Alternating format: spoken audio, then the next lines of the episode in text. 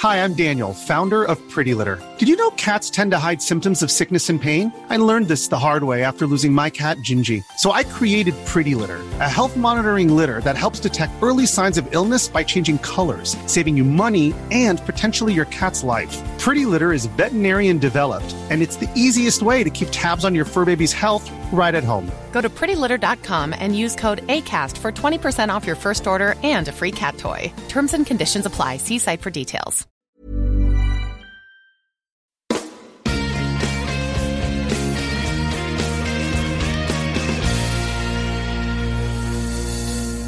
Bien, gracias por seguirnos acompañando o por seguir acompañándonos, que hay gente que pregunta si es de una forma o de otra. A mí me ha dicho Neferchiti que se puede decir de las dos, así que eh, como quieran. Empezamos aquí la cara B, ya saben que esta es la cara B, hay una cara A que si no la han escuchado, pues eh, vayan y se la ponen antes de, de seguir con esta parte. Eh, para terminar con lo de Betelgeuse, estaba yo pensando ahora, Ángel, que eh, quizás convendría recordar que esto del tamaño es tan importante porque esta estrella es de las pocas, por lo enorme que es. Eh, estaba diciendo Ángel que si la pusiéramos en el Sol, pues vendría a estar la superficie más o menos a la altura de la órbita de Júpiter, es, enorme. Entonces, eh, es tan grande y está relativamente cerca, pues eso, no se sabe bien, pero entre 500, 600, 700 años luz, que se puede llegar a resolver el tamaño. O sea, se puede llegar a ver con interferometría, o sea, no con un telescopio que pueda adaptar, pero sí que con interferometría se pueden mm, poner varios píxeles, digamos, entre comillas, y tener una idea del tamaño de esa estrella. Pero es un tamaño angular. Eh, eh, quiero decir que dependiendo de la distancia, ese tamaño será mayor o menor. O sea, tú mides un tamaño. Si la estrella está más lejos, pues su tamaño real será mayor. Si está más cerca, su tamaño real será menor para darte a ti ese tamaño angular aparente, ¿no? Entonces, por eso era el, el tema de que la, la, distancia, como siempre en astrofísica, la distancia nos, eh, nos confunde. El otro, la otra cosa es exactamente dónde está lo que llamamos la fotosfera, donde está la superficie, entre comillas, ¿no? de la estrella, porque con todo lo que tiene, todas las corrientes las que echa para afuera y toda la expulsión de material y los burbujeos que tiene, pues también bastante... Es que es muy difusa. ¿no? Toda esa parte exterior de la estrella es muy difusa. Es muy difusa, es muy difusa. Definir ahí, no aquí es... termina la estrella, eh, también es Y no solo difusa, que aparte, como se mueve tanto, como es tan amorfa y tiene esas sí. fluctuaciones, debe ser muy complicado, ¿no? Como... No es esférica, sino eh, que tiene, ¿no? Esa, sí, sí, sí. Es muy, es muy complicado y, y, estamos en eso, ¿no? En...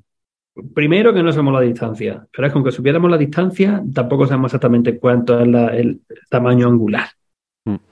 Varias ecuaciones de ahí. Y, y, la masa, pues tampoco, bueno, tenemos la indi varias indicaciones, lo que son del orden de 14, 15 veces la masa del Sol, pero eh, todo, todo es un poco ahí. Todavía un montón de cosas que necesitamos mejorar nuestra comprensión, pero eh, ahí, ahí, va. Digamos que hay buenas aproximaciones para lo que es, es, astrofísica, pero que claro, para meterte a algo tan detallado como para saber si esta estrella está ya quemando carbono o no, necesitas una precisión sí. que no tienes. Claro. Y además, en, perdón, en, en, una estrella, como puse antes los números, dije antes los números de 20, una estrella de 25 veces la masa del Sol, aparte de la, lo que es la quema de carbono, la sé en menos de mil años, pero eso es para una estrella de 25 veces la masa del Sol. Para una estrella de este tipo, sí van a ser varios miles de años. Y eso también son otras cosas de contar. De hecho, podrían ser incluso cerca de los 5 o 6 mil años. Pero esta gente Entonces, habla de décadas. Eh... En el, sí, en habla de un par de décadas en el paper. Sayo, Sayo et al. habla de, en las conclusiones, dice entre décadas y siglos. Sí, décadas. Porque ellos están diciendo no solamente que está, al fin, eh, que está quemando carbono, sino que está al final de la ah, quema del carbono. Vale, vale. Sí, sí, sí, están, ellos ya se, eh, se aventuran. Pero, pero, yo, aquí de nuevo no sé yo si queremos mojarme o no queremos mojarme, en el sentido de que quizás lo han hecho un poco para darle publicidad a la cosa. No, no sí. lo sé, no lo sé. Ya, ya. Es decir, hostia, vamos a comentar que no, que está a final de la vida, si decimos que está a final de la vida, que puede explotar pues, en las próximas décadas. Oh, pero esto qué es, en las próximas décadas nos va a explotar. Más gente hablará de ellos, efectivamente. Explota en la cara. Gente, aquí, aquí Sara, ¿puedes bajar un de... puntito el, el volumen sí. que tengo muy alta? Y José creo que iba a decir algo. Sí, no, quería preguntar porque me, me sorprendió muchísimo esta dificultad para medir por paralaje a, a esta estrella, digamos. Iba a preguntar lo mismo, sí. Y no, no, no sé, me parece que, el hecho de que sea muy brillante siempre puede, me imagino, como físico teórico, muy ingenuo, uno siempre puede tapar parte de la estrella o quedarse con un fragmento, usarlo de referencia, no sé. Me sorprende que para una estrella tan cercana no se puede usar paralaje. Sí, yo estaba hablando de Gaia, ¿no? que, que es, una misión que está observando millones de estrellas al mismo tiempo, entonces no, no haces un caso especial para Betelgeuse, ¿no? aunque a lo mejor se podría hacer algo más que tapar, reducir mucho el tiempo de integración, para, pero aún así es que te... yo creo que es por el tamaño físico que tiene la estrella en el resto. Una estrella muy brillante eh, cuando observamos con un detector o una, imagen astronómica, eh, sale, en vez de salir un puntito, sale un disco. Y más, más grande, más disco. Gaia, por ejemplo, o las observaciones normales, no, pues va a ver las estrellas débiles como puntitos. Pero en el momento que tiene un pez estrellón, lo que ve es un bolón así de gordo, donde no sabe exactamente dónde está el centro. Yo creo que ahí radica el problema. Y, es muy difícil siempre puedes estimar el centro con algún error, ¿no? Pero el bolón tendrá un centro. Claro, pero, tienes más error, es que, ese es el tema, ¿no? Que eh, al tener más error eh, no, no, puedes llegar a la precisión de milisegundos de arco que te da Gaia. Lo, otro que quería comentar antes de que se me vuelva a pasar es que si cuando explote, porque o explotará como supernova de tipo 2, eh, bueno, los que puedan verla en el futuro, muy, muy, muy lejano, porque muchos de nosotros queremos que esté ahí durante mucho tiempo, y va a estar durante mucho tiempo, mm, no van a ver una cosa así que, que la, toda la constelación de Orión ahí brillando y tal. No, no, no, espérate, que va a ser un puntito de luz, un puntito de luz muy, muy, muy brillante, que en este puntito de luz está casi el brillo de la luna llena, en el máximo según algunos modelos, otros dicen que no, que no serían tanto, de nuevo también depende de la distancia, y ya está. Que se verá perfectamente durante el día, como un puntito, durante tres o cuatro meses, y después ya desaparece y ya queda, pues, Orión huérfano sin su hombro. la verdad es que da, da pena, porque cuando yo cuando salgo con el telescopio, es de las primeras cosas que, que, identificas rápidamente, ¿no? Entonces, cuando estás aprendiendo, te viene muy bien para orientarte, ¿no? La ves tan grande, dices, vale, es esa ya te ubicas, ya encuentras, ves el resto de Orión, puedes incluso viajar por Orión si estáis, eh, gusta la astronomía y tenéis un, equipo, no tiene por qué ser muy potente. Pero luego en Orión, si tú te orientas, eh, si le buscas el cinturón si te bajas, bajas, bajas. Si si te, orientas, bajas, bajas, bajas, y donde estaría la entrepierna de Orión, ahí en la puntita tienes esa nebulosa y se ve bastante simpática, o sea, se ve bastante bien. Con, eh, con contaminación lumínica, lo que vais a ver es un borrón, como si alguien hubiera pasado un borrador, se ve blanquecino, pero en zonas muy claras y tal sí que podéis ver una estructura. Lo, lo otro que voy a avisar es que nadie se vaya, vaya a buscar Orión esta noche. Porque justo en esta época, mayo, junio, julio, es cuando está el sol pasando bastante cerca, está cruzando entre eh, las constelaciones de Tauro y Géminis. Y, eh, iba a hacer el comentario de que en la serie que ponías, que se veía durante muchos años de observación, se veía cortada la serie, que esos son los cortes anuales de cuando eh, Orión está en el lado diurno del cielo, claro. Em, efectivamente. Me llama mucho la atención porque desde aquí, desde el hemisferio sur, yo he estado viendo la, he estado viendo la constelación de Orión hasta hace una semana, dos semanas pero desde, el infierno norte, a principios de mayo, ya deja de verse. Sí. Mm.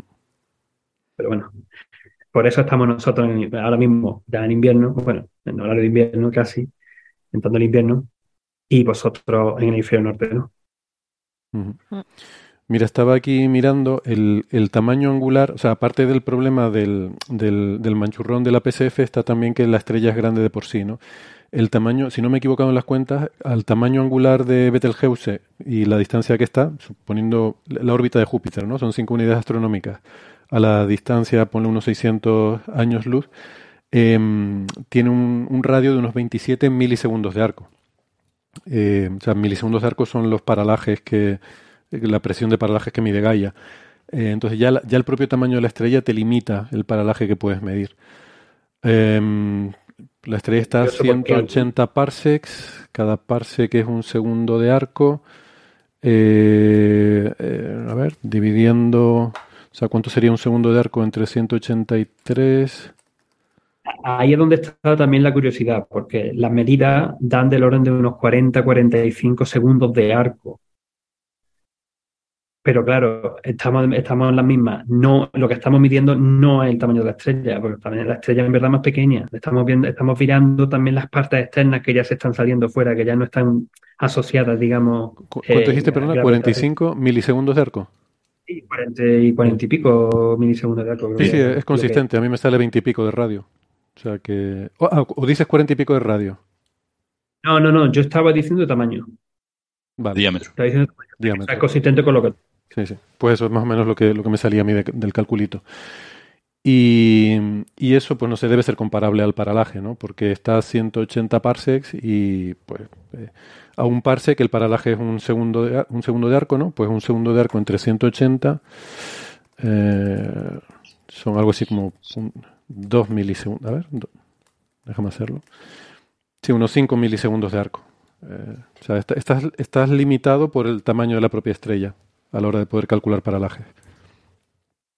Bueno, pues nada, esto. Eh, este como, como, curiosidad, el famoso astrónomo indignado que hacían en YouTube la gente del Instituto Astrofísico de, de Granada, eh, de Andalucía, que está en Granada, el, planteaban eh, como anécdota que el astrónomo indignado se dedicaba a estudiar la paralaje de Zeta Pupis.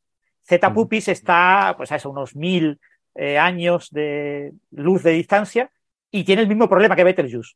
Es una estrella en, muchas cosas muy parecida y es extremadamente difícil obtener la paralaje.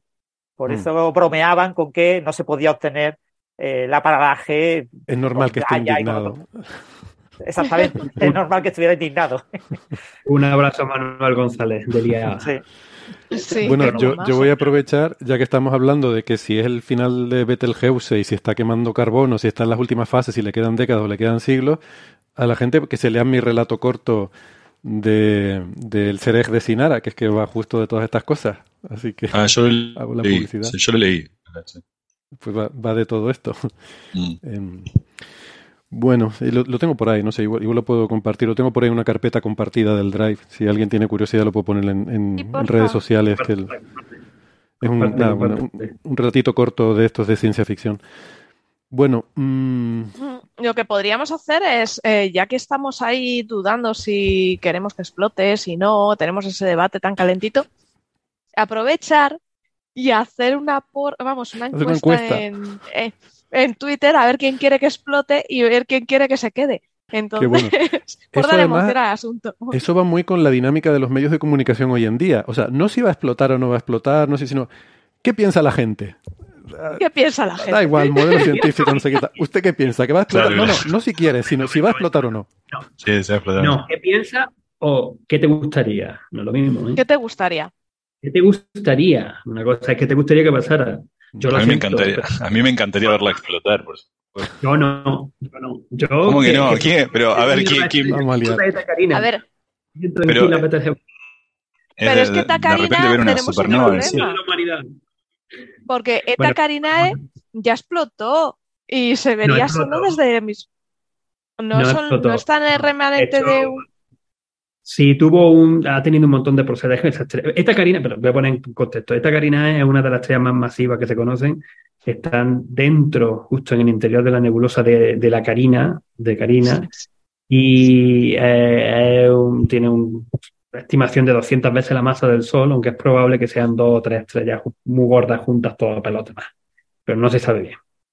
Y en el siglo XIX hubo una explosión de materia o de brillo y se, era una de las estrellas más brillantes del hemisferio sur. Pero no explotó. Lo único que ah. generó fueron los dos glóbulos famosos que después, han visto con el telescopio espacial Hubble. Que son esa, ese flujo, esa explosión bipolar, que hay unos modelos por ahí que intentan explicarlo y modelarlo. Y desde entonces se monitoriza, se monitoriza incluso en radio. Yo, de hecho, oh. he ayudado a hacer observaciones en radio con el interferómetro de Eta Carinae, eh, periódicas, todos los años se, estaban haciendo. Por seguirla. esa es más probable que explote como supernova o como hipernova casi que, que Betelgeuse. Y yo prefiero esa, que es una mierda estrella a simple vista. Pues sí, está ahí, la mitad de la nebulosa carina, ya está, bueno. Pero no es una algo tan intrínsecamente relacionada a la cultura de la humanidad como es Betelgeuse. Sí, porque está siempre, siempre ha estado ahí. Lo que pasa es que Tacarina no la vemos nosotros. No le importa a nadie, ¿no? Claro, pero imaginemos lo que sería una, una supernova a 650 años luz de distancia. Sería un espectáculo increíble, ¿no? O sea, eh. Bueno, es lo que ha comentado Ángel, ¿no? Que se vería un puntito brillante de día, pero bueno. Eh, Sí. La gente ve Venus de día por las tardes o al amanecer y tampoco le da tanta importancia. Mm. Ya, pero sería Sí, muchísimo pero- más brillante. que- Muchísimo más. O sea, él sería, es como, posiblemente, no la luna llena, pero como una luna. Es, muy- difícil imaginar el brillo de la luna llena, que es un objeto extendido de medio grado de diámetro, imaginar eh, un brillo equivalente en un objeto puntual. Mm. Es que es muy diferente imaginarlo. Es muy, es muy difícil. Lo que sí daría, por ejemplo, serían sombras. Eso sí lo haría. ¿Daría sombra? Ah, Daría sombra. Venus da sombra. Venus, cuando está en sitios oscuros, yo me he visto, por ejemplo, una de las veces aquí en este telescopio, en, cuando hemos salido a lo que es la pasarela de fuera, a ver, justamente, pues a ver Venus tal y cual, y he visto, me he dado, me di la vuelta y me veía las, mi sombra de Venus, que era de, pro- provocada por Venus, sobre la cúpula del telescopio. Una de las cosas que me quedó, claro. porque lo había leído en libros, lo había leído, que en sitios muy oscuros puede ver la, después, Venus la sombra. Eso es como el rayo verde Pues- del sol, eso es una leyenda de esas que se cuentan, ¿no? Wow. Y Tendrías que tener las pupilas así abiertas, ¿no? Como a tope. Eh, Pero- una cámara rápida. Para el tema de la encuesta, si explota va a dejar nebulosa, sí, también, por supuesto. Que más da, está muy lejos, no la vamos a ver. No la vamos a Y ver, el- pero bueno, con telescopio sí, ¿no? Una nebulosa. Sí, con telescopio, ¿no? Hombre, con telescopio cuando se vaya, supongo que algo aparecerá, pero será, pero, pero vamos a ver, que estamos hablando, estamos, ¿cuánto, te he dicho el tamaño? 40 milisegundos de arco. O sea, hasta que llegue a tener un tamaño de un segundo de arco, ¿cuánto tiempo va a tener que pasar? Sí, siglos, no sé, miles, para que la nebulosa sea visible como una nebulosa, miles de años. Efectivamente. Sí es verdad que, sí, que sería una buena oportunidad para empezar a hacer un timelapse muy bonito de cómo explota claro. y cómo se una nebulosa, unos restos de supernova. Sí. Pero bueno, eso se ve en el cangrejo. En la nebulosa del cangrejo se ve cómo se va expandiendo. Los últimos Claro, sí, en 30, años se ve en tiempo real. En, años, digamos. Incluso, claro, in- incluso eh, con las imágenes del Hubble, la diferencia de nada, de 10, 15, 20 años, se ve perfectamente cómo se va expandiendo. Mm. Y la nebulosa del cangrejo que explotó la supernova de 1054. O sea que no lleva ni, ni mil años, ni milenios, desde que explotó ese- eh, esa estrella. Bueno, también lo hemos visto con la supernova 1A, ¿no? Esta que está en las nubes de Magallanes, eh, del 87. Claro, pero sí, eso sí se puede ver, esa estructura, porque estamos usando telescopios grandes. O sea, estamos Eso sí, eso sí, por supuesto. ¿eh? un telescopio como el Hubble, eh, donde, que está fuera de la atmósfera, donde que se consigue que a la cámara planetaria, que era con la cámara planetaria con la que se usó, se podían ver, empezar a ver la estructura. Pero si tú intentas hacerlo con un telescopio como el mío, como el de aquí, como el telescopio australiano, cuatro metros, que de hecho apunté hace varios años. Cuando se hicieron 30 años, estuvimos haciendo un experimento y apuntamos. Y lo único que ves es un puntito rojo. Ya está. Y luego hice una imagen muy, muy curiosa porque superpuse la imagen del Hubble y le di la luminancia en tal, entonces parecía que se veían las dos, pero no es porque lo puse, pero en verdad no se ve. Hablando del Hubble, el Hubble es un telescopio espacial, igual que también es un telescopio espacial el James Webb. Y el James Webb eh, ha sido noticia estos días porque ha salido un artículo. Perdón, eh, ¿había algo, algo más que comentar sobre Telgeuse o cambiamos de tema? No, que- Vamos al siguiente tema porque, como digo, hay unas observaciones del James Webb. eh, ha salido publicado un artículo en Nature, no sé Nature o Nature Astronomy, ahora Francis nos dirá, eh, por Justin Spilker y colaboradores de la Universidad de Texas que mm, observan eh, en una galaxia a 12.000 millones de años luz o así, em, observan eh, espectros de hidrocarburos aromáticos policíclicos, eh, estos bencenos, ¿no? estas moléculas tipo benceno que, que- que estudiábamos en química orgánica y que, perdón a los oyentes si les estoy trayendo flashbacks desagradables de, de cosas que ya tenían olvidadas de su pasado, que es lo que me- me ocurre a mí también al leer sobre estos temas, pero que, que es muy impresionante, es el- lo más lejano que hemos visto este tipo de moléculas en el universo, Francis, ¿no? Eh, exactamente, si esto es- lo, lo primero que hay que tener en cuenta es eso, que este tipo de moléculas, pues eh, como están basadas en, en carbono, oxígeno, hidrógeno, es fácil que se construyan moléculas relativamente largas en cualquier lugar del universo. Es decir, que no hay que interpretar eh, este tipo de, de señales como que pues estamos viendo. En el artículo en Nature había un news, un artículo eh, divulgando el, paper eh, que hablaba de humo, de que estamos viendo el humo molecular, ¿no? No, hay que hacer analogías antro, eh, antropomorfas con ese tipo de cosas, ¿no? Tenemos que pensar que, es algo que tenemos en, que es equivalente a lo que vemos, por ejemplo, cualquier combustión. Pero en cualquier caso, sí, son moléculas relativamente largas y, se han observado, esto se ha publicado en, una, en un artículo en el que Mm. Perdona, Francia, estas son las que forman eh, anillos, las que se eh, hacen, las que se cierran como en, eslabones de, o son cadenas libres que pueden estar abiertas. Forman anillos, son ah. aromáticos. Aromáticos, ¿no? Estas son las que, eso, las de la clase de química orgánica, estas que, que son los, eh, los, como el benceno, ¿no? Sí, como el benceno, exactamente. Son como anillitos pegados y con una serie de radicales en ciertos lugares. Son estos hidrocarburos aromáticos que, bueno, el, eh, como siempre en este tipo de cosas, eh, eh, lo que, el tener espectros, la posibilidad de desarrollar buenos espectros con el James Webb te permite observar rayas de líneas de absorción y de emisión de moléculas, y entonces tú eso lo interpretas. Entonces aquí los espectros son de buena calidad, eso no, no es innegable, pero siempre hay que tener en cuenta que estamos interpretando esos espectros. Y, lo que se ha observado, eh, pasa que estoy buscando ahora mismo el artículo, lo he perdido, lo he perdido en la maraña que tengo aquí para ver, para recordar exactamente los resultados. Y, es el, eh, básicamente lo que observamos es como una línea, ¿eh? como un, pico en una cierta región del espectro que interpretamos eh, de esta manera. Entonces, tenemos, claro, una especie de distribución anular en la propia imagen. Es decir, la propia imagen es una especie de nube de polvo eh, con forma más o menos anular en la que observamos que se encuentra esta, esta línea del espectro. Entonces, ¿esto qué significa? Esto significa que no tenemos una evidencia clara y definitiva de que estamos viendo estos hidrocarburos aromáticos, eh, pero, bueno, esta línea que se asocia eh, es a 3,3 eh, micrómetros, es una línea que se asocia claramente a este tipo de, sustancias, a la parte de anillo de, la molécula, y que por lo tanto mm, eh, el artículo se ha publicado porque parece que es, como tú comentas, la, evidencia de este tipo de moléculas aromáticas policíclicas más lejana que tenemos, pero que mm, hay que contextualizar, que es una cosa que se ha observado en objetos mucho más cercanos, y que lo que hemos observado básicamente es una señal, una especie como de huella dactilar, pero que no hemos observado varias líneas espectrales, ¿eh? con lo que eh, esto es una interpretación de este tipo de resultados. Ah, ah, ahí está, yo creo, la, clave de lo que estás comentando.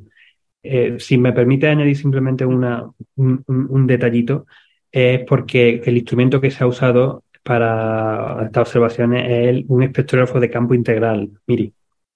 De hecho, creo, ¿no era este el que con el que estuvo trabajando eh, Héctor? Héctor? Héctor, Vives. Sí. sí. Este es el instrumento español. Creo que es este. Es bueno. entonces, la figura que sale es la figura del. Cuando tú tienes una imagen de campo, unos datos de campo integral, por ejemplo, también los que tengo en Héctor, los que estamos consiguiendo con Héctor esta noche, que supongo que estarán observando diciendo, ¿dónde se ha metido el tío este? Pero bueno, eh, vuelvo, que me despisto.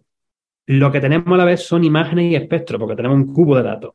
Entonces, cómo usa esa información es bastante curioso, ¿no? Y hay bastantes formas, porque puedes sacar un espectro o puedes sacar un mapa o puedes sacar imagen en colores. Lo que ellos primero hacen, y esto es una cosa que ya se hacía bastante bien, por ejemplo, y viene de la radio, de radiointerferometría, en la línea de 21 centímetros de hidrógeno atómico, que fue los primeros, creo yo, que hicieron esto bien, que eh, tú primero aplastas todo y consigues un espectro de todo integrado. Entonces tú ves un continuo y ves un pico donde está la línea que quiere o el rasgo que quieres observar. Con eso, lo que consigue es decir, vale, pues voy a poner el continuo donde yo veo que no está en el cero, que está más arriba, eso se lo sustraigo a todo, esos valores se los sustraigo a todo, y ahora, en vez de hacer el espectro, hago la imagen. Y entonces la imagen que te sale es el disco. La imagen que te sale, entonces es dónde está la emisión en real de esa línea. Que es con lo que se consigue con lo que viene debajo. ¿no? Entonces, a la vez lo estamos viendo, eh, podemos conseguir información física aparte del espectro, pero además estamos viendo dónde está en este tipo de anillos. Pero como muy bien ha dicho Francis, el, problema que tenemos con esto no solamente que es un objeto que está en la quinta puñeta, sino que vemos una línea. Entonces, claro, con una línea, ¿es esa o es otra cosa? Porque quizás resulta que, es otra línea que está corregida, me metí al rojo de otra, que puede ser cualquier historia. Pero bueno, ellos comparan también con una, un rasgo similar en una galaxia bastante más cercana, que se sabe que sí es la línea de, eh, de los PAH, estos de los hidrocarburos policíclicos. Aromáticos. poliaromáticos. Y, y, ahí dicen que bueno, que se parece, que tal y cual, y que es razonable de que podría ser. Sí. Eso hay que recordar que estamos observando con el James Webb una galaxia que eh, vemos gracias a que está amplificada por un efecto de lente gravitacional. Hay una galaxia en primer plano, a z igual 0,26, que eh, actúa como lente de este objeto que aparentemente está a 4,22, o sea, un z, un desplazamiento al rojo de 4,22 es cuando el universo tenía un tamaño pues cinco veces más pequeño de la actualidad, ¿no? Mm. Entonces, un objeto que es mm, bastante eh, cercano, está actuando de lente en un anillo de, Einstein y está dándonos una imagen del objeto eh, de atrás magnificado. Entonces, gracias a eso podemos observar esta línea en un objeto tan lejano. Pero aún así es eso, es una única línea y este tipo de artículos, aunque se publican en, en Nature porque es la primera vez que se logra algo, a mí siempre me gusta tener en cuenta y destacar eso, que, que esto es una interpretación y hay que ver futuros análisis independientes para confirmar de verdad que esto lo estamos viendo es lo que creemos que es. Porque en, Nature se publica eh, ciencia que está justo en el borde, pero ese borde puede ser el borde de continuación del espacio de conocimiento hacia adelante o puede ser un precipicio en el que en ese borde acabas cayéndote porque se acaba desmontando lo que has observado porque no es eh, eh, correcto. Pero en cualquier caso, este tipo de, hidrocarburos son estándares en todo el universo observar esto no es algo excepcional en un objeto tan antiguo, ¿no? Y lo que pasa es que como se han observado las variaciones espaciales, como comentaba Ángel, como se ha podido hacer esa especie de imagen, que en, la imagen que, se ve del James Webb es una especie de anillo, un anillo casi un poquito abierto por una pequeña región, eh, poder ver una distribución espacial de, estos, eh, de estas moléculas tan grandes eh, en una galaxia tan lejana, pues es, digamos, lo más novedoso de ese trabajo. Pero es, interesante porque es, la formación de estas moléculas, bueno, por lo que he leído, ¿eh? no, no, sé de esto más de lo que he leído también en este paper y algunas notas de prensa, em, suelen formarse en combinación con el propio polvo también, porque básicamente es lo mismo, es ese material expulsado por las estrellas, sobre todo las estrellas masivas, que eh, lanzan al medio interestelar eh, pues gas enriquecido en metales y que eso cuando se enfría y condensa, pues condensa formando polvo o puede formar este tipo de moléculas orgánicas. ¿no? Entonces suelen, suelen ir como en combinación y bueno, mm, a los autores les sorprendía que en una galaxia tan antigua, o sea, en una edad tan temprana del universo ya tuviera tantísima cantidad de, de polvo y de estos polis, eh, hidrocarburos aromáticos policíclicos que por otra parte juegan un papel relevante en la, en la dinámica térmica de la galaxia porque el, Em, absorben radiación que luego emiten, el, eh, igual que el polvo, ¿no? El, polvo, eh, no, sabía el dato concreto, lo vi también en este paper. El, normalmente el polvo es responsable de absorber prácticamente la mitad de la radiación de una galaxia, que luego lo remiten en longitud de infrarroja, ¿no? Eh, por, como emisión térmica. Pero prácticamente la mitad de la radiación emitida por las estrellas de una galaxia es reciclada por el polvo, convertida en emisión térmica. Y, mm, y bueno, y, hay un cierto, o sea, que, el, polvo y también estas moléculas son relevantes en ese, en ese equilibrio de radiación absorbida y reemitida em, por, eh, por, las galaxias, ¿no? Entonces, bueno, pues desde ese punto de vista puede tener cierto, cierto tampoco que esto afecte ni la formación estelar, ni la dinámica, e, es más un poco cómo los observables que, que, produce esa galaxia, el espectro que produce, pues está moldeado de alguna forma por la presencia de este polvo y estas moléculas. Sí, bueno, y destacar eso, que, aquí no tenemos este problema de, que los modelos de evolución galáctica no predigan galaxias de este tamaño y, que tengan este tipo de emisión en esta época. Estamos hablando de z igual a 4,2, ¿vale? Que no estamos hablando de z igual a 7 o z igual a 9, donde observar esto en una galaxia tan lejana sí sería algo problemático para los modelos. Pero mm, que una galaxia haya evolucionado a este estado en ese momento no es excepcional. Claro, no, esto el... requiere unos millones de años realmente para que las estrellas más masivas produzcan todo este tipo de... Ese era el comentario adicional que iba a, a intentar decir, ¿no? Con respecto a que necesitan varias generaciones de estrellas que hayan muerto y liberado cantidad suficiente de carbono, eh, hidrógeno, bueno, hidrógeno hay, pero el carbono sobre todo y el oxígeno, para que se puedan formar eh, cantidades suficientemente detectables de, este tipo. Que es lo que pasa también con lo de los metales, ¿no? El problema de metales en astronomía, todo lo que no es hidrógeno y helio. Que en las primitivísimas galaxias no pueden haber no pueden haber eh, planetas porque no hay suficiente cantidad de elementos pesados como para formar planetas no solamente pasa en galaxias muy distantes, sino incluso en las partes externas de galaxias o en galaxias enanas, donde tampoco hay suficientes materiales de, este tipo. Sí. Esto, lo más llamativo de, esto es ver la imagen que se ha publicado asociada a, esta galaxia. ¿no? Vemos una parte central azulada y un anillo eh, anaranjado alrededor y, es una imagen muy espectacular para ser una galaxia tan lejana que veamos esa estructura, ¿no? que así recuerda a lo que sería ver Saturno desde arriba ¿no? y ver los anillos en forma de círculo. ¿no? Entonces, una imagen ¿no estaremos viendo aquí la lente gravitacional? Eh, que la lente nos distorsione, nos haga aparecer un anillo alrededor de, no sé. Yo creo que no, porque la galaxia es tan lejana que debe ser puntual para la lente. O sea, sí. Sí, lo, que estamos viendo es uno de estos famosos anillos de Einstein. O sea, lo que está viendo, lo que se ve el anillo, simplemente porque la galaxia está muy bien alineada detrás y por eso se aparece. Y está un poquito roto por eso, por las deformaciones típicas, pues no está perfecto. No es perfecto ni la distribución de masa en las galaxias de la lente es perfecta.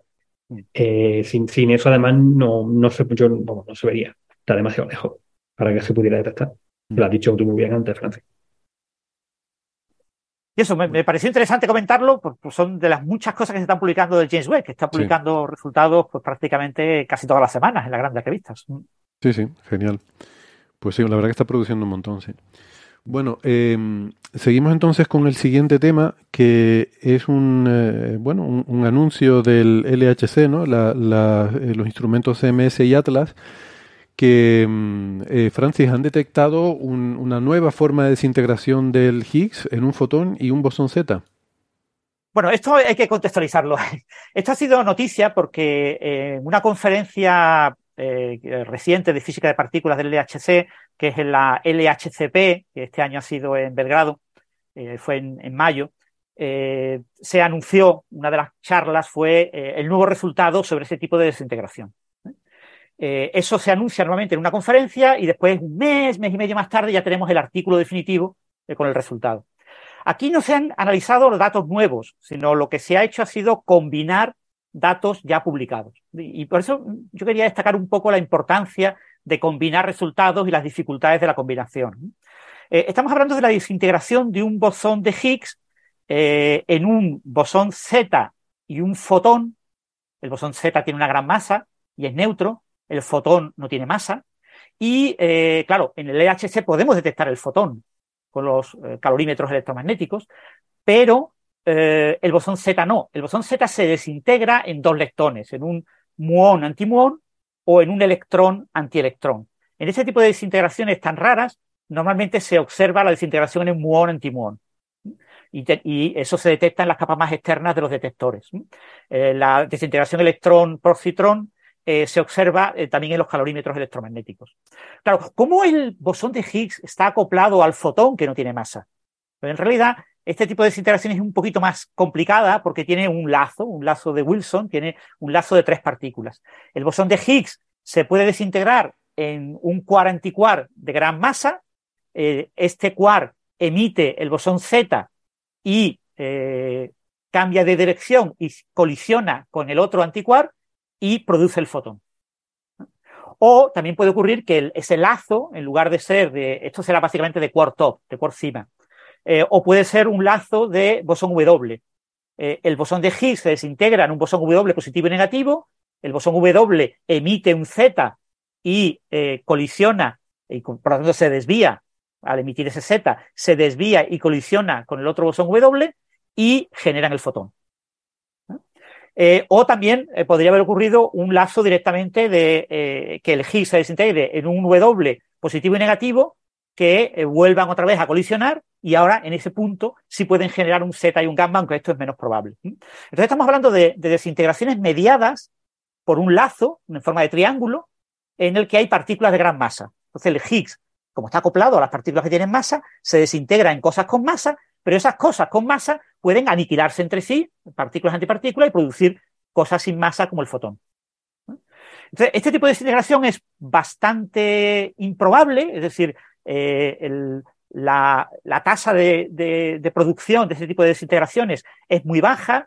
Estamos hablando de que ocurre pues una vez de cada 30.000 Higgs más o menos producidos en el LHC. Hay que recordar que de esos 30.000 Higgs, eh, el LHC no puede, o sea, produce mucho más Higgs de los que puede detectar. ¿vale? Los detectores, eh, la mayor parte de los Higgs se desintegran en, en quarks y producen chorros y esas desintegraciones son muy, muy difíciles de eh, observar, con lo que observamos muy poco.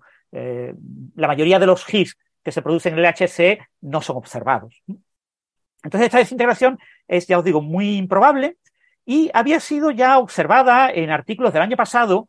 Eh, se publicó por Atlas y por CMS, los dos grandes detectores generalistas del LHC. Habían estos dos detectores ya publicado el análisis con datos del LHC RAN 2, ¿no? de la segunda tasa de recogida de datos del LHC. Y, y, bueno, en esas colisiones a 13 tetraelectronvoltios en el centro de masas, protón contra protón, eh, Atlas había observado esta desintegración con 2,2 sigmas, que parece muy poquito, ¿eh? pero esta mm, era más eh, eh, alta la tasa observada que eh, el número de sigmas esperados por el modelo teórico, que se esperaba del orden de 1,2 sigmas. Y CMS también, CMS también había observado 2,6 sigmas, cuando se esperaba que observara del orden de 1,1 sigmas. Es decir, que tenemos dos observaciones independientes de Atlas y CMS eh, que tienen unas dos y pico sigmas y que son una señal más clara, más intensa de lo esperado. ¿eh? Una señal más significativa de lo que predice el modelo teórico. Entonces, en este tipo de análisis es muy importante hacer lo que se llama un análisis combinado. Combinar se puede hacer de manera naif, ¿vale? O sea, de manera naif es lo que le encanta a Héctor, ¿no? Hacer una cuenta de servilleta. Yo digo, bueno, pues cojo las sigmas y digo, pues si tengo 2,2 sigmas y 2,6 sigmas, 2,2 al cuadrado más 2,6 al cuadrado, hago la raíz cuadrada y tengo 3,4 sigmas. Entonces, yo espero que se observen eh, de manera combinada con 3,4 sigmas esta, esta señal. Lo que pasa es que eso, ese cálculo naif que puede hacer cualquiera, eh, en una servilleta, eh, no se considera una estimación correcta. La estimación correcta requiere combinar de verdad los datos. Es decir, coger las colisiones observadas por Atlas, las observadas por CMS y aplicar un protocolo común a todas esas colisiones. Es decir, yo más o menos duplico el número de colisiones que analizo, pero las reanalizo. ¿Vale? O sea, no tomo lo ya analizado con todos los sesgos y todos los parámetros y todos los detallitos que ha utilizado la colaboración Atlas y digo, este es un resultado y combino un resultado con lo que hace CMS.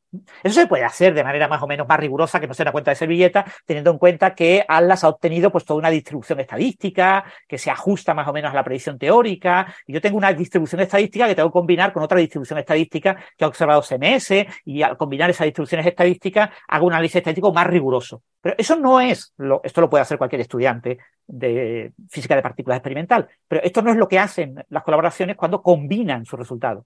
Combinar los resultados significa tomar eh, los datos RAW, es decir, los datos de colisiones, y reanalizarlos con los mismos criterios. Yo aplico una serie de criterios para seleccionar qué tipo de desintegraciones del Z considero, eh, tanto en electrón-electrón, electrón-positrón, como en muón, eh, muón, muón antimuón. Eh, pongo unos rangos de, ángulos, unos rangos de energía, etcétera. Entonces tengo que aplicar el mismo criterio para todas las simulaciones.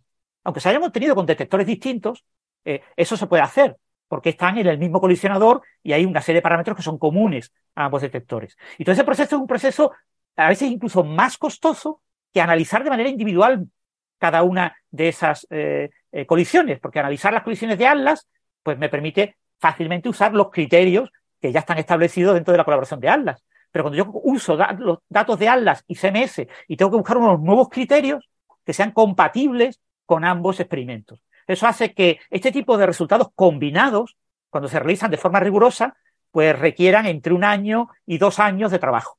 ¿eh? Una vez ya publicado el resultado eh, propio de cada colaboración por separado. Entonces, esto es lo que se publica ahora. Ahora se publica eh, que ya se ha logrado este resultado combinado, se ha tardado como un año, o sea que no, no ha sido especialmente difícil, sobre todo porque el número de eventos observados es muy bajo. Se han observado muy pocos, muy pocas colisiones en las que se observe esta desintegración porque es muy poco probable. Entonces ahora tenemos pues el resultado publicado eh, en una conferencia científica y pronto, no sé cuándo, pero en un mes o así, eh, tendremos ya el artículo científico enviado a una revista. ¿no? Eh, este resultado es un exceso, es decir, se ha observado a 3,4 sigmas esta desintegración. No se ha hecho un descubrimiento, ¿vale? Un descubrimiento es más de 5 sigmas. más de 5 sigmas va a ser necesario el LHC RAN 3, que ha empezado ya a tomar colisiones, pero esto significa que vamos a necesitar mínimo tres años más un par de años más de análisis. Hasta dentro de unos cinco años no vamos a tener este análisis a, cinco sigmas. ¿eh? Y, por otro lado, se ha observado un exceso, es decir, eh, lo que la teoría, los modelos teóricos de Monte Carlo que me, analizan el fondo y lo que yo espero observar según el modelo estándar con las colisiones que he analizado, eh, se esperaría una con seis sigmas y se han observado a tres con seis sigmas.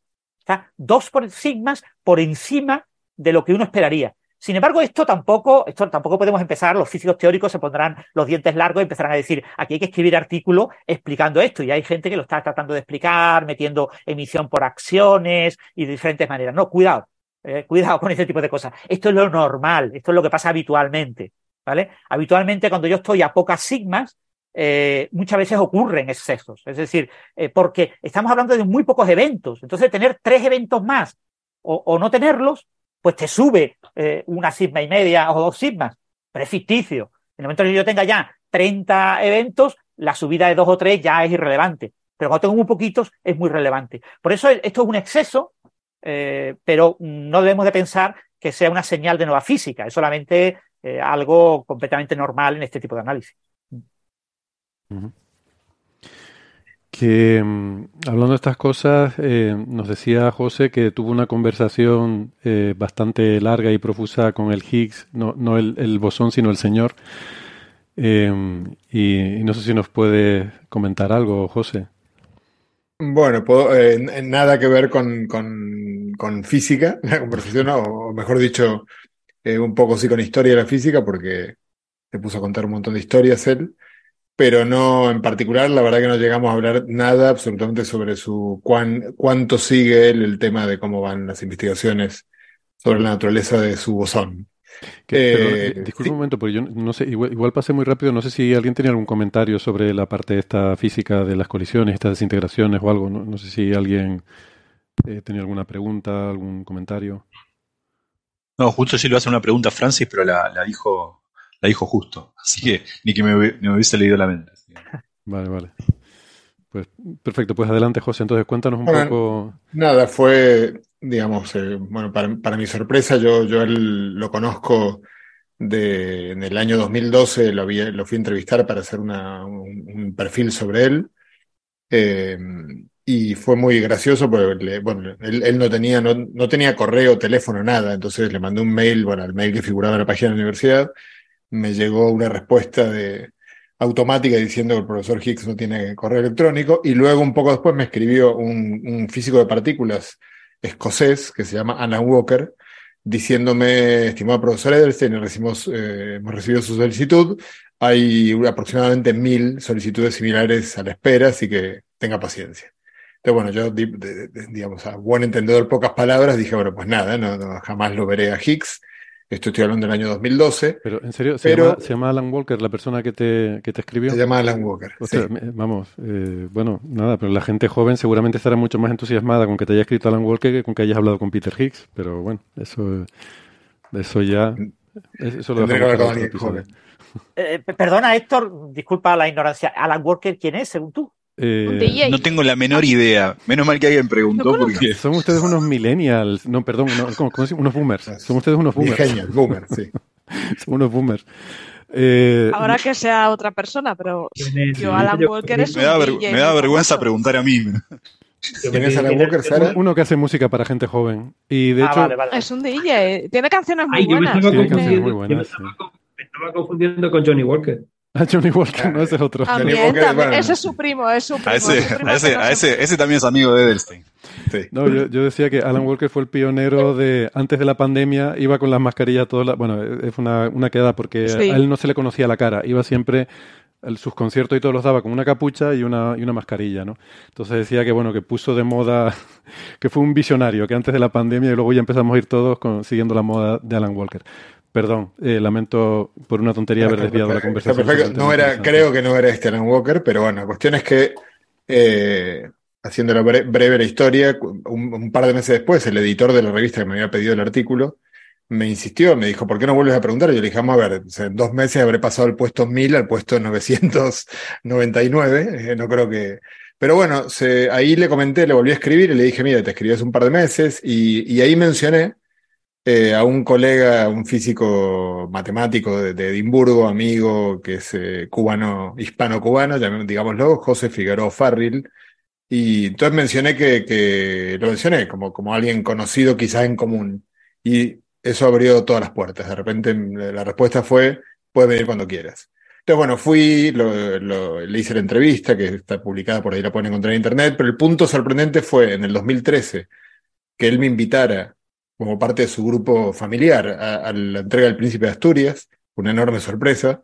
No vino ninguno de sus hijos ahí, sino que él invitó a una serie de desarrapados como yo, o sea, un par de catalanes que habían hecho una cerveza que se llama Bosón de Higgs, a un chico joven del Cosmocaixa de Barcelona, que cuando él fue a Barcelona fue el que lo acompañó. O sea, fue, era- éramos todo un grupo, digamos, de gente medio random, como dirían los millennials, y bueno, fue una, experiencia muy linda. Luego, durante 10 años, yo no tuve contacto con él porque la, comunicación era vía Alan Walker y este era, era muy, muy interrumpida, muy difícil. eh, y de repente, hace unas dos semanas, me llega un mensaje de Alan Walker diciéndome, eh, Peter, quiero hablar contigo, este es su teléfono.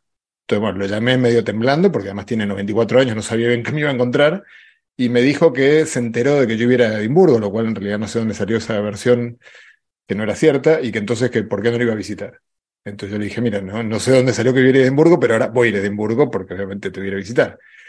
Entonces, bueno, nada, lo, lo, mm, él está, me encontré con, con un, él, digamos, físicamente está, le han pasado los años, además en la pandemia tuvo una caída que se rompió la cadera, entonces se, se camina con dificultad, con un, ¿cómo llama? Con, con un, eh, no, sé cómo se llama, un- uno de estos apoyos para poder caminar. Vive en un tercer piso sin ascensor, con lo cual se quedó confinado para siempre en su domicilio. Y, pero me encontré con, con bueno, él está mentalmente perfecto. Eh, de hecho, o sea, me, pareció hace 10 años y me sigue pareciendo ahora, lo cual empieza a ser preocupante para mí, que está mucho mejor que yo. O sea, eh, cuenta las historias con mucho más hilación y con los nombres, las fechas, todo perfecto, como, como creo que yo no sé, no sé si seré capaz de hacer. Y me encontré con un Higgs mucho más dicharachero, ¿no? Mucho más hablador, con muchas ganas de contar cosas, por eso casi yo no tuve oportunidad de, de muy, en muy poco momento intervine, porque realmente él contaba, contaba historias, este, de, de todo tipo, muy, muy, un poco distinto el personaje que yo había conocido hace 10 años.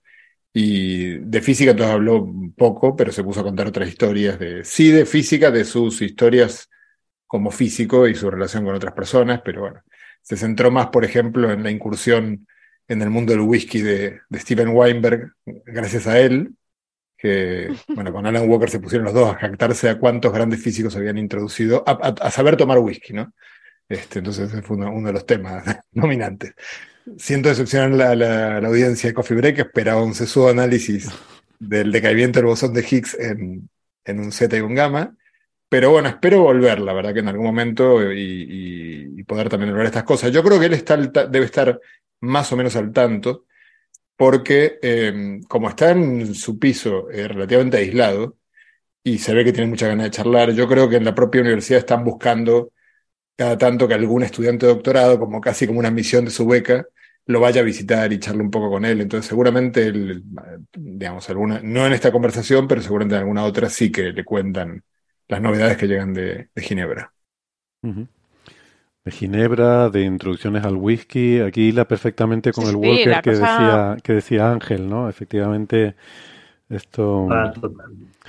Bueno, De todas eh, formas, eh, José es muy humilde y nos cuenta que en la primera entrevista con Higgs, la gente se preguntaba, oye, ¿quién es ese señor que está con José Edestein? sí. claro, con José Edestein, como es tan famoso, pues eso. Seguro, Bueno, porque bueno, Higgs seguramente yo eh, creo que vi la- eh, una foto, no sé si tú pusiste en redes sociales una foto, José, eh, tengo ahora en mente y, y me Sí, di sí. cuenta, digo, que yo creo que nunca le había visto la cara a este hombre.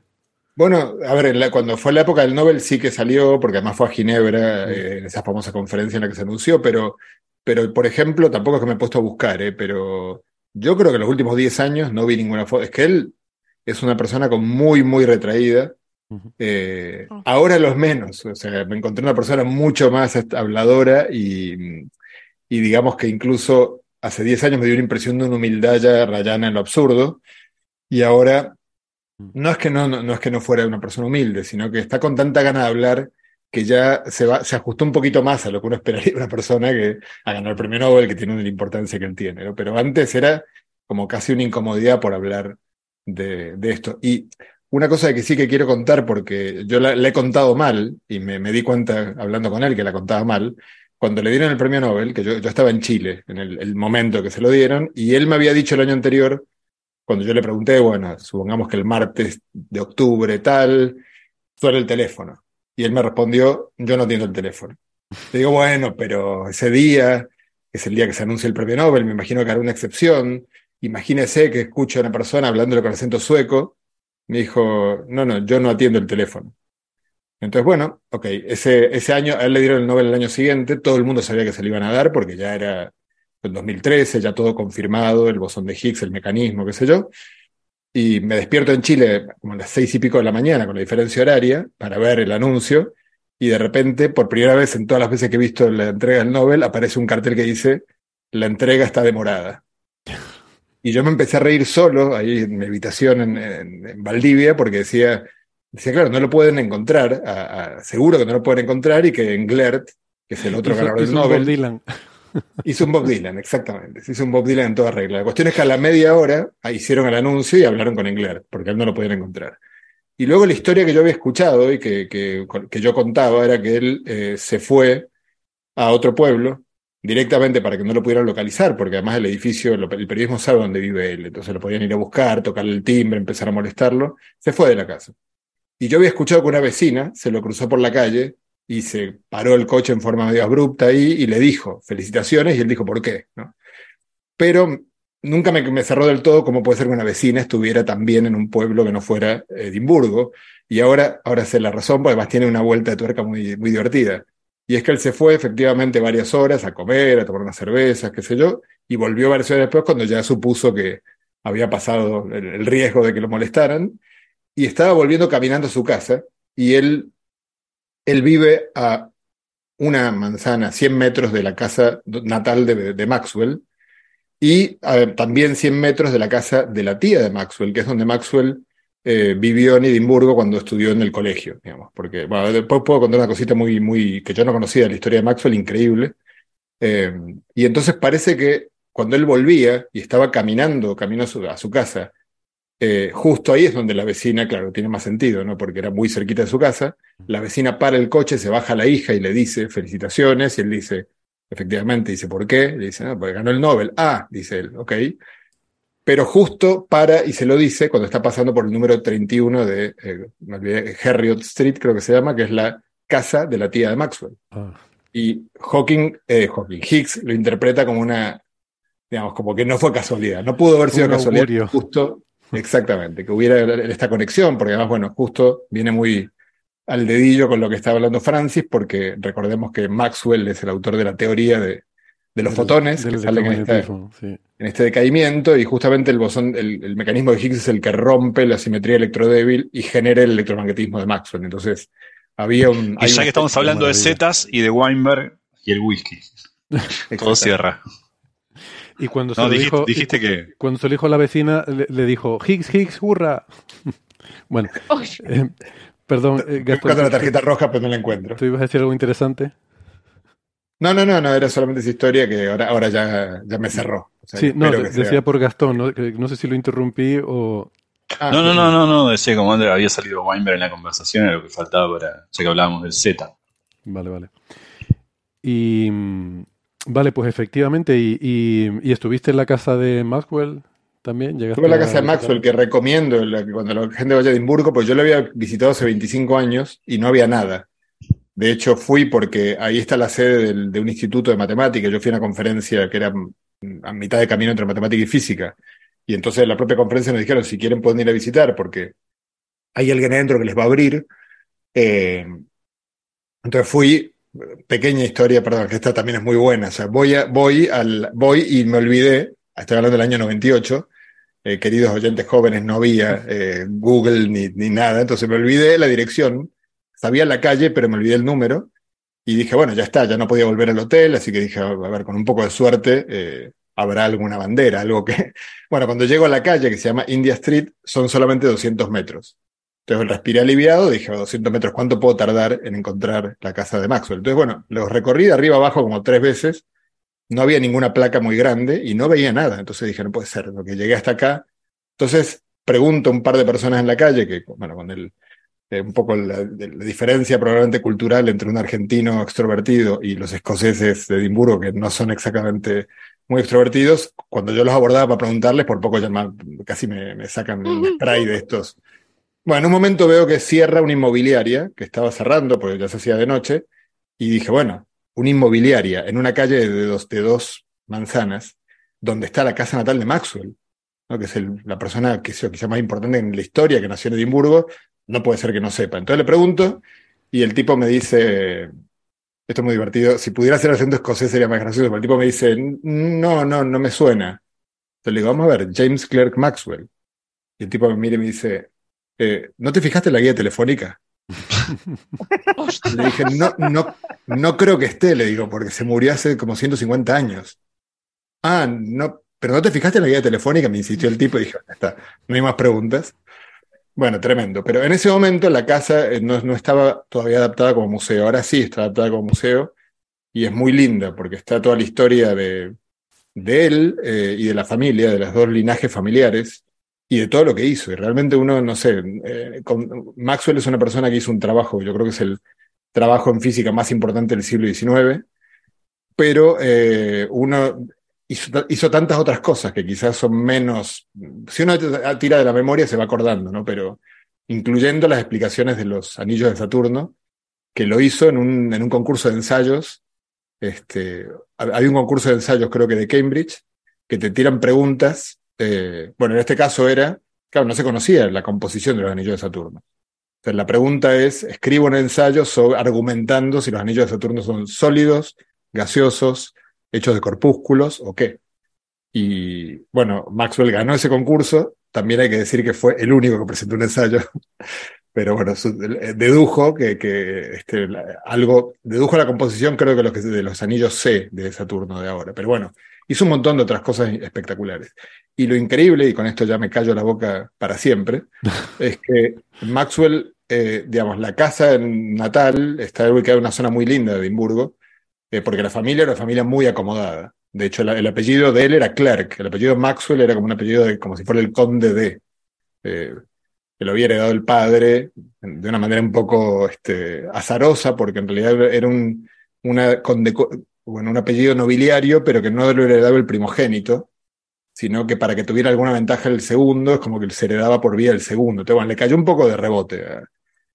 Y mm, bueno, entonces logró comprar esta casa que está muy bien ubicada, pero a los dos años decide el padre y la madre que, bueno, que no, que la ciudad, Edimburgo, que es una ciudad bastante tranquila, pero que era, bueno, para criar un niño era mejor irse al campo, entonces a una casa de campo. Y en la casa de campo no había colegio, con lo cual Maxwell, desde los dos a los nueve años, tenía un tutor que iba a la casa, que parece una persona bastante eh, violenta en su forma de, digamos, de su relación con, con él. De, de hecho, él en un momento no quería, le decía a los padres que no quería hacer nada más con él, porque parece que, no sé, le, le- le pegaba, sino, sí. En fin, tenía una situación muy conflictiva con él.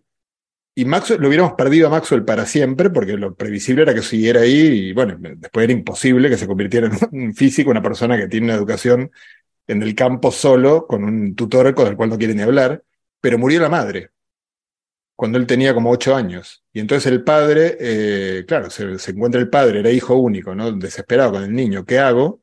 Y la tía le dice, tráemelo de Edimburgo, que eh, acá hay una escuela y puede ir a la escuela. Que Entonces él, digamos, por la muerte de la madre, es que azarosamente la acaba, eh, además la tía vivía ahí a la vuelta, en un barrio, un buen barrio de Edimburgo, entonces fue un instituto muy bueno y tuvo de compañero de clase, en realidad un año de distancia, este, este Peter Tate, que fue otro muy gran físico de la época, y fue su, su amigo y rival intelectual toda la vida. ¿no? Pero muy, muy sorprendente la, la, vida, la historia de Maxwell.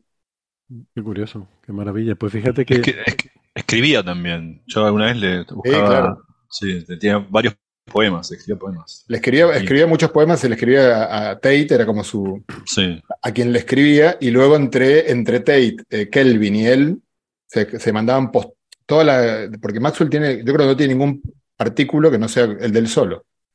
Entonces era un tipo como que no tenía colaboradores, pero eran como sus interlocutores, este, Kelvin y Tate, y se comunicaban con postales. Se mandaban postales con pequeñas reflexiones y así iban, iban charlando, digamos. Sí, bueno. este, Que yo, fíjate, de- de- o sea, se ve que no lo tienen muy explotado turísticamente, entonces, y, y me da un poco de pena, porque mm, da la impresión de que es una de esas figuras un poco olvidadas, como me quejo yo aquí a lo mejor de algunas otras figuras que tenemos en el ámbito de la física. Eh, yo recuerdo que estuve en Edimburgo eh, justo antes de la pandemia, fueron mis últimas vacaciones antes de la pandemia, porque además recuerdo, o sea, lo disfruté tanto, me gustó tanto esa ciudad, que recuerdo estar pensando, bueno, si ya no se puede volver a viajar ya nunca más en la vida, por lo menos me queda el gusto de decir que mi, mi último viaje fue a Edimburgo. O sea, eh, hasta ese nivel me lo, me lo disfruté. Yo no sabía que estaba la casa de Maxwell allí, me hubiera encantado ir y visitarla. Sí, no, no. eh, a ver, eh, Alan Walker es el, el director de ahora de la fundación de la Casa de Maxwell y se quejaba muy amargamente porque él decía en el 2031 se van a cumplir 200 años de nacimiento de Maxwell y decía nadie lo conoce a Maxwell en Edimburgo. Esto que pasó con el de la inmobiliaria es lo que pasa en general. De hecho, cuento, dije que no iba a contar, cuento una última cosa que me pareció, eh, si, me, si me contaran que esto Yo pasa en nunca me lo Argentina... creí cuando, cuando dijiste que ya no ibas a hablar Sí, más, nu- nunca me lo, lo sé, creí. lo sé. Este, si, yo, si, si esto que voy a contar ahora ocurriera en Argentina sería normal, pero que, que ocurra, me, me- me chocó muchísimo que ocurra en, en Edimburgo, que además tiene otra historia, otra serie de personajes importantes ¿no? en la historia del pensamiento. Eh, resulta que se le ocurrió, en- eh, está la casa de Maxwell con un jardín y hay un árbol, que, o sea, un árbol del jardín de la casa de Maxwell. Entonces se le ocurrió, creo que a Alan Walker, por lo menos me lo contó él, la idea de traer un retoño del manzano de Newton, de Cambridge, y traer un árbol del jardín de la casa de Capuz de Einstein, que tenía una casa de verano en Alemania, y bueno, entonces fue y trajo los árboles. Y entonces tuvo la, la idea muy bonita, simbólica, porque además realmente, yo, o sea, Newton y Einstein son dos colosos, y Maxwell parece no estar a la altura, pero Maxwell fue el puente que, que une a estas dos figuras completamente in- incluso que los une y que los separa, ¿no? Porque de alguna manera Einstein empezó la relatividad eligiendo a Maxwell sobre Newton, en cierto sentido. Bueno, entonces se le ocurre, a ver, hay un jardín ahí a la vuelta de la casa de Maxwell, que es un jardín, no me quedó muy claro si es municipal, o sea, hay alguien que es responsable, entonces hay que pedir un permiso para... Y entonces, ¿cómo, cómo no va a querer que haya tres árboles? Imagínate a nivel turístico, o sea, la cantidad de gente que viera sacarse la foto con los tres árboles que son del árbol de Newton, el de Maxwell, el de Einstein, pues.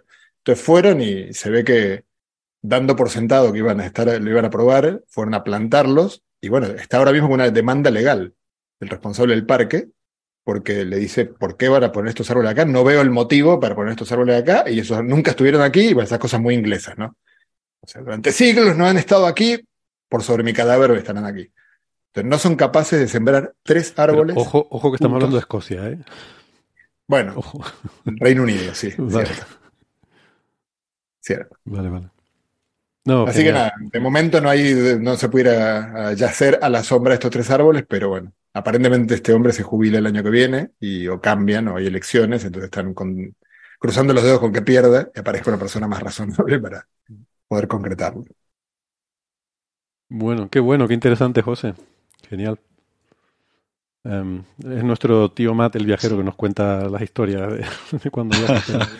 Es, no sé, maravilloso esto, ¿no? Cómo eh, te, te acerca un poco con, con las personas, ¿no? De las que hablamos a veces y no nos damos cuenta de que son personas también. Y, y, em, Francis a veces nos comentaba ¿no? que Higgs, em, estoy volviendo un poco al tema anterior, em, tuvo un paso un poco, no sé si decir tangencial por todo el tema de la física de partículas, ¿no? en el cual pues hizo esa gran contribución, pero luego como que se alejó, ¿no? Eh, sí, bueno, eh, Higgs fue una persona que, que produjo una serie de artículos a principios de los 60, 64, 65, y ya dejó de publicar. El, por lo que yo recuerdo, eh, eh, influyó que se separó de la mujer o algo así. Y, y entonces él tuvo una gira americana, o sea, eh, en el 64 publica su famoso artículo, y además esto fue una, una deta porque se publica un artículo en PRL, era el que recibía la revista PRL para su universidad. Entonces tenía que ir a la oficina de correo, recoger los, los ejemplares y llevarlos a, a, la biblioteca. Entonces, pues él aprovechaba para leerlo y vio un artículo de un tal Gilbert, Gilbert, que, eh, con G, eh, que estaba mal. ¿vale? Un artículo se sabe que, eh, tenía un cálculo erróneo. Entonces, en aquella época también hay que recordar que la teoría cuántica de campo estaba de capa caída, que había un poquita gente que estudiaba teoría cuántica de campo, que se consideraba que era una ruta incorrecta hacia la realidad, porque la teoría cuántica de campos predecía que todas las partículas transmisoras de interacciones, como son como el fotón, partículas sin masa. Entonces, la evidencia era que en las interacciones fuertes y débiles debía de existir partículas, porque son fuerzas de corto alcance, partículas mediadoras con masa. Luego, la teoría cuántica de campos era obviamente eh, errónea. O sea, eso no era de discusión. Pero bueno, había unos señores, unos pocos físicos, los pobrecillos, que todavía se dedicaban a la teoría cuántica de campos, que eran como una especie de, de eh, cruzados que luchaban contra los elementos. Entonces, uno, eh, cuando eh, eh, Higgs ve ese artículo, se lo lee y dice, pero este artículo está mal, si el cálculo que ha hecho Gilbert está mal. Entonces decidió el fin de semana pues, ponerse a repetir los cálculos y hacerlo bien y envió su articulito a, Physical Review, ¿no? Entonces envió un artículo muy breve contando en qué estaba mal, ¿no? entonces dijo, bueno, pues esto es un tema interesante porque se me ocurren, y ya se le ocurre la idea de lo del el, campo de Higgs en más detalle, entonces envía un segundo artículo. Entonces el segundo artículo se lo rechazan y le dicen, vamos a ver, vamos a ver, Higgs, que tú no eres nadie. ¿Cómo te vuelves a enviar un segundo artículo aquí, eh, eh, basurilla, no? Entonces él, él, lo envía, entonces lo publicó, creo que en Physics Letters B o algo así, la revista europea, la revista que, se editaba desde el CERN. Allí sí se lo aceptaron, ¿no? Y ese segundo artículo, el revisor, uno de los revisores fue el que le dijo, este artículo aquí tienes que aportar algo más, ¿no? ¿Esto para qué? Aquí esto se predice alguna partícula, se predice algo, y entonces él incluye esa mención como al final de, eh, bueno, y este campo produce eh, o, tiene asociado una eh, partícula que es observable. Aquí fijaros que la gente que trabajaba en teoría cuántica de campos consideraba que era obvio que un campo tenía estados de tipo partícula, por lo tanto no había que mencionar eso. Eso era algo que era irrelevante. Por ejemplo, Engler y Brut no lo mencionan en sus artículos, no mencionan la existencia de una partícula. ¿Por qué? Porque es obvio. Es, trivial. O sea, ¿cómo vas a mencionar lo que es trivial, lo que todo el mundo sabe? También es verdad que en esa época muy poca gente trabajaba en este tipo de herramientas. Entonces, eh, pues entonces Higgs tiene ese artículo, que es el que ya le, le da el premio Nobel, eh, y, y, el que acaba conduciendo a que la partícula reciba su apellido. Y entonces al año siguiente decide hacer una gira americana, por, creo que fue por la costa este, eh, con su mujer. La mujer de Higgs era profesora de literatura inglesa, o, no, o de literatura española, algo así, no recuerdo. Era, era algo de, de lingüística y, y entonces pues ella aprovechó también para para acompañarla en esa visita.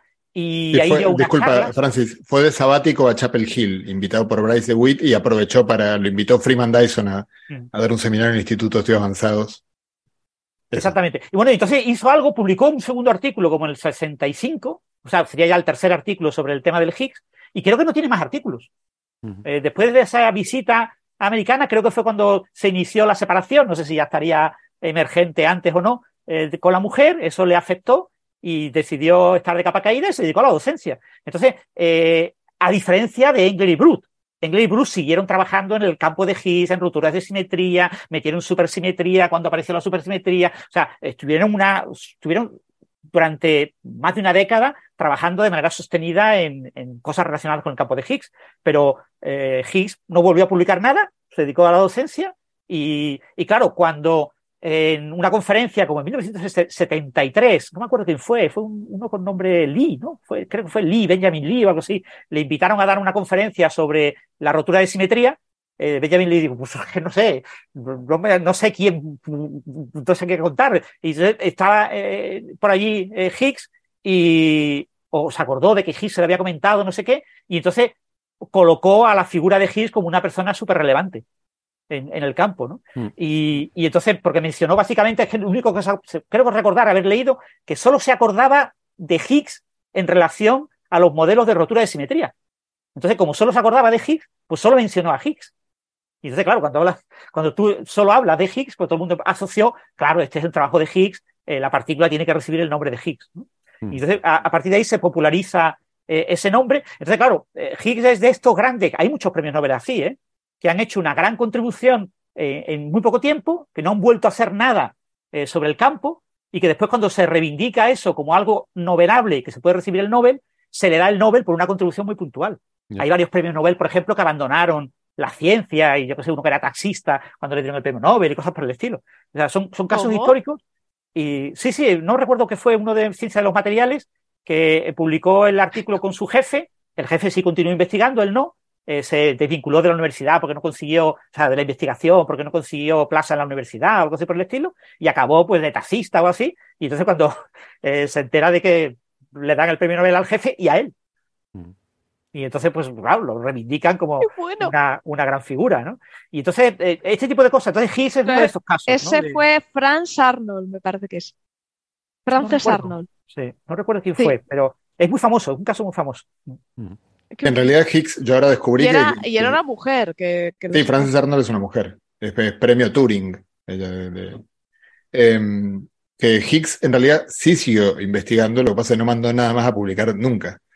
Pero no es que dejara de investigar, sino que le parecía que no tenía. Bueno, es una de estas cosas también que son muy, muy anglosajonas, por lo menos en física teórica, no sé si en otros campos, pero tenía ya su puesto permanente y no le parecía que nada. Él quería, en realidad era muy entusiasta de la supersimetría, pero eh, esto me lo contó en 2012, que cuando se quiso poner a trabajar en supersimetría, claro, estaban todo, toda esta gente sumino, que para él fue una persona importante, lo, lo nombra mucho, entre otros, que eran buenísimos y muy rápidos.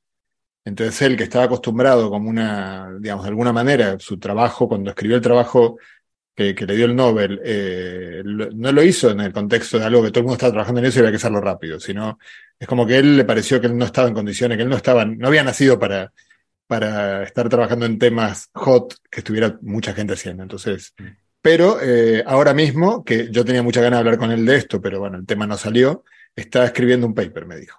Ah, Está mira, bueno. revisando Qué un bueno. trabajo que escribió en el 79, que, que tiene algo más para aportar, y le vi que tenía ahí en el escritorio papeles y anotaciones y qué sé yo. Que tenía mucha ganas que me lo cuente, pero bueno, en esta ocasión no pudo ser. Ah, pues qué bien, pues mira, le mandamos mucho ánimo, porque que escucha Co- Coffee Break seguramente, Sí, sí. Peter Higgs, pues mucho ánimo para que termine ese paper. Yo, ese es un melón que me gustaría abrir un día, eh, que tengamos tiempo así para explayar, me gustaría Ajá. abrir el debate sobre si debe darse el mismo crédito, pero esto simplemente lo, lo dejo ahí para debatirlo otro día, ¿eh? no para que ahora, que ahora queremos pasar a otro tema. Pero para que lo vayan pensando, si cuenta lo mismo un descubrimiento que haces porque fuiste el primero de una carrera, de un montón de grupos que están en una carrera para una cosa, y tú llegaste el primero, pero si no hubiera sido tú, tres meses más tarde hubiera sido otro, que cuando descubres algo que probablemente hubiera tardado mucho más, porque no era una carrera obvia hacia ese descubrimiento, y hubiera tardado mucho más en descubrirse. Quiero decir, que yo valoraría los descubrimientos también por el número de años de avance que nos han producido, eh, el haber llegado a ellos. Bueno. Sí. Sí. Pero el no, gran problema, Héctor, es que eso es imposible de predecir. O sea, no, ya, ya lo sé, ya lo sé, pero que hay casos que son obvios de que hay muchos grupos en competición y que claramente pues hay uno que ha llegado antes, pero que si no hubiera sido uno hubiera sido otro y tal, ¿no? Y además en la historia eh, hay, hay, bueno, hay casos así, de Sí, hecho... el- cuando, cuando hay varios grupos en competición y, y uno llega antes justo por poco tiempo, ¿no? Eh, meses o, o incluso años, eh, normalmente suele ser una trayectoria larga de competición entre ambos grupos.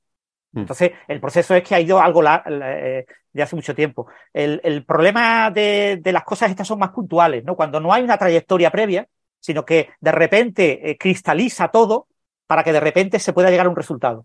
Entonces, como cristaliza todo el sistema para poder llegar a ese resultado, es- a ese resultado llegan varias personas de forma independiente.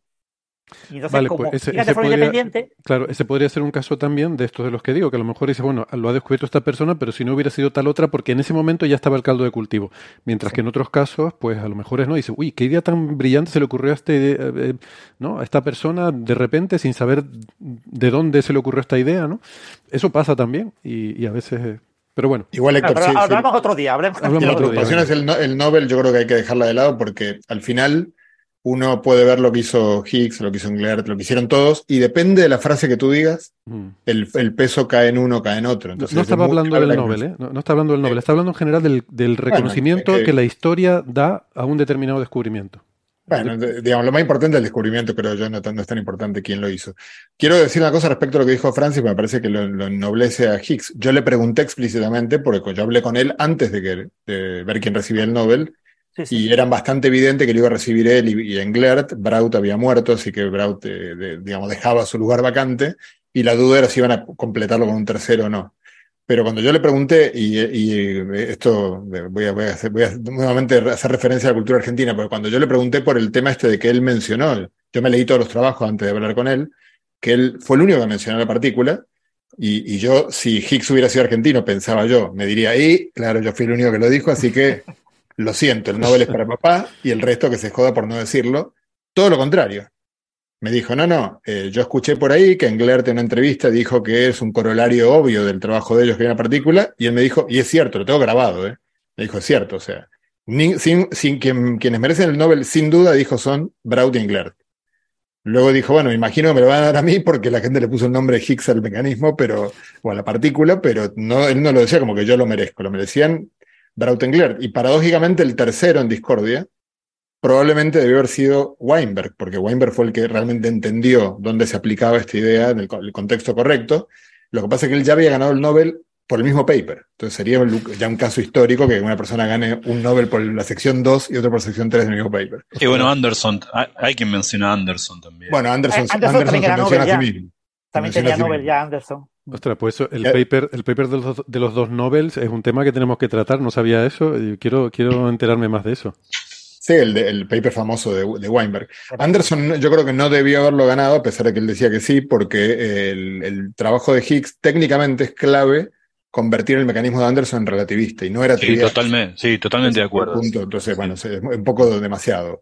Lo-. Higgs creía que el tercero debía ser Kibble, porque del, Kibble, del sí. paper de Gaps, de, porque al final fue el que extendió el mecanismo de Higgs al caso nobeliano, que es crucial para aplicarlo al modelo estándar. Entonces él dice, si te hay que elegir a uno, también es Mm. cierto que Higgs era amigo de Kibble, así que puede ser que fuera una cuestión más de corazón que de cabeza. Bueno, pero sí, también fue el gran promotor durante los 60, el gran defensor de la idea y, y la última instancia que Salam y que Weinberg eh, trabajaran en, en el mecanismo pensando en adaptarlo a la interacción débil es, es- viene de Kibble. Sin el trabajo de Kibble que había estado ahí dándole vueltas y, y que motivó todo eso hubiera sido imposible. O sea, Kibble lo hubiera recibido y hubiera sido maravilloso. Sí. Bueno, yo la verdad es que me, me encanta esta conversión, me identifico mucho con esta, esta, este tipo de, este perfil de, como el de Higgs, ¿no? De, de hacer una gran contribución y luego ya pasar desapercibido. Todavía tengo pendiente lo de hacer la gran contribución, pero es un poco mi... Y yo, yo decidí enfocarme directamente al pasar Pero desapercibido. lo, Tú te lo de pasar parte, ¿no? desapercibido, digamos que os lo, os lo saltáis. os lo saltáis. Bueno, pues eh, vamos a cambiar de tema, pero creo que tenemos que despedir a José, que nos tiene ya que Sí, dejar. me Muchas gracias, marchar. José, ha Creo sido que- un placer. Gracias por Muchas contarnos esta gracias historia. a, ustedes y Un abrazo, compañero. oyentes. Chao, chao. Un abrazo, Chao. hasta luego. Chao. Even when we're on a budget, we still deserve nice things. Quince is a place to scoop up stunning high-end goods for 50 to 80% less than similar brands. They have buttery soft cashmere sweaters starting at $50, luxurious Italian leather bags, and so much more. Plus, Quince only works with factories that use safe, ethical, and responsible manufacturing. Get the high-end goods you'll love without the high price tag with Quince. Go to quince.com slash style for free shipping and 365-day returns. One size fits all seemed like a good idea for clothes Nice dress. Uh, it's a it's a t-shirt. until you tried it on. Same goes for your healthcare. That's why United Healthcare offers a variety of flexible, budget friendly coverage for medical, vision, dental, and more. So, whether you're between jobs, coming off a parent's plan, or even missed open enrollment, you can find the plan that fits you best. Find out more about United Healthcare coverage at uh1.com. That's uh1.com.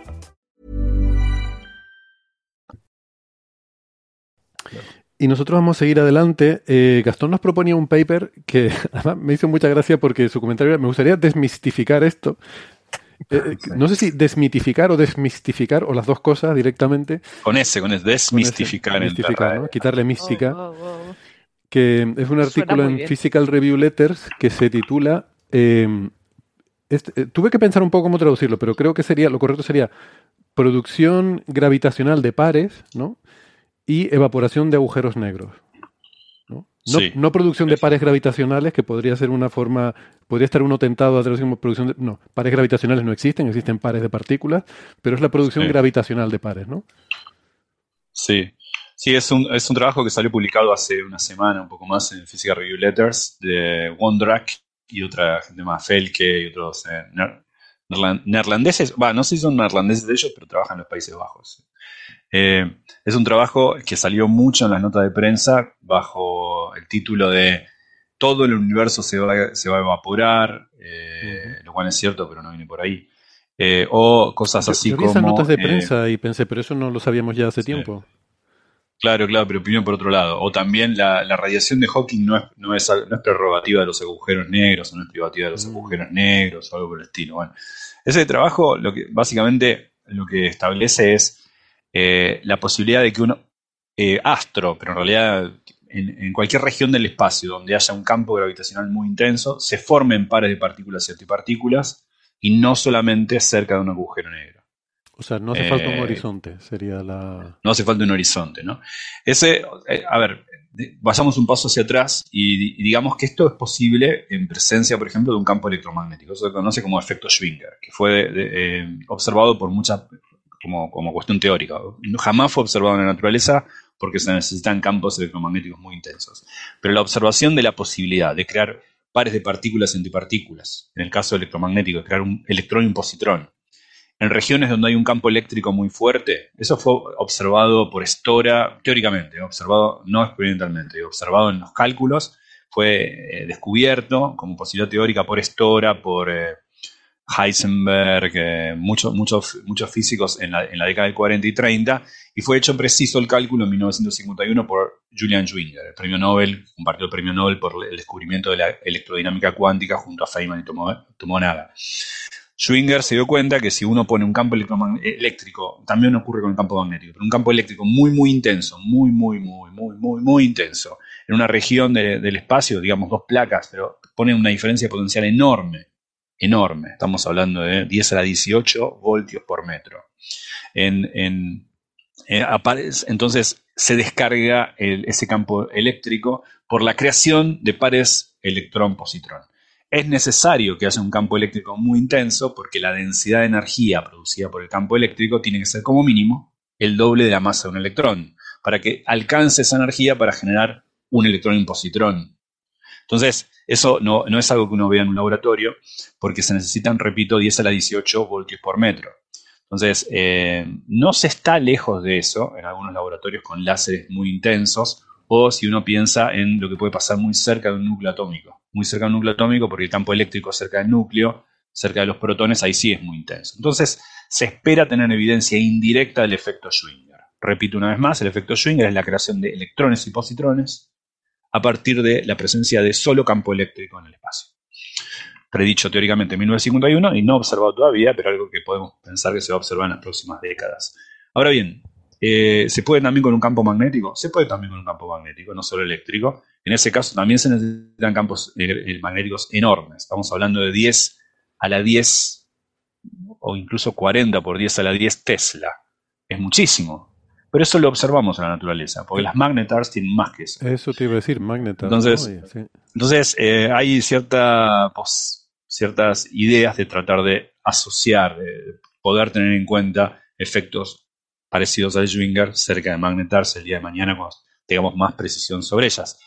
Las magnetars se observan, son muy interesantes, eh, pero las entendemos poco y son pocas. Eso son pocas a la 14 Gauss, ¿no? En, estrellas de neutrones... 10 a la 11 Gauss. 10 a la 11, 10 a la 11 Gauss.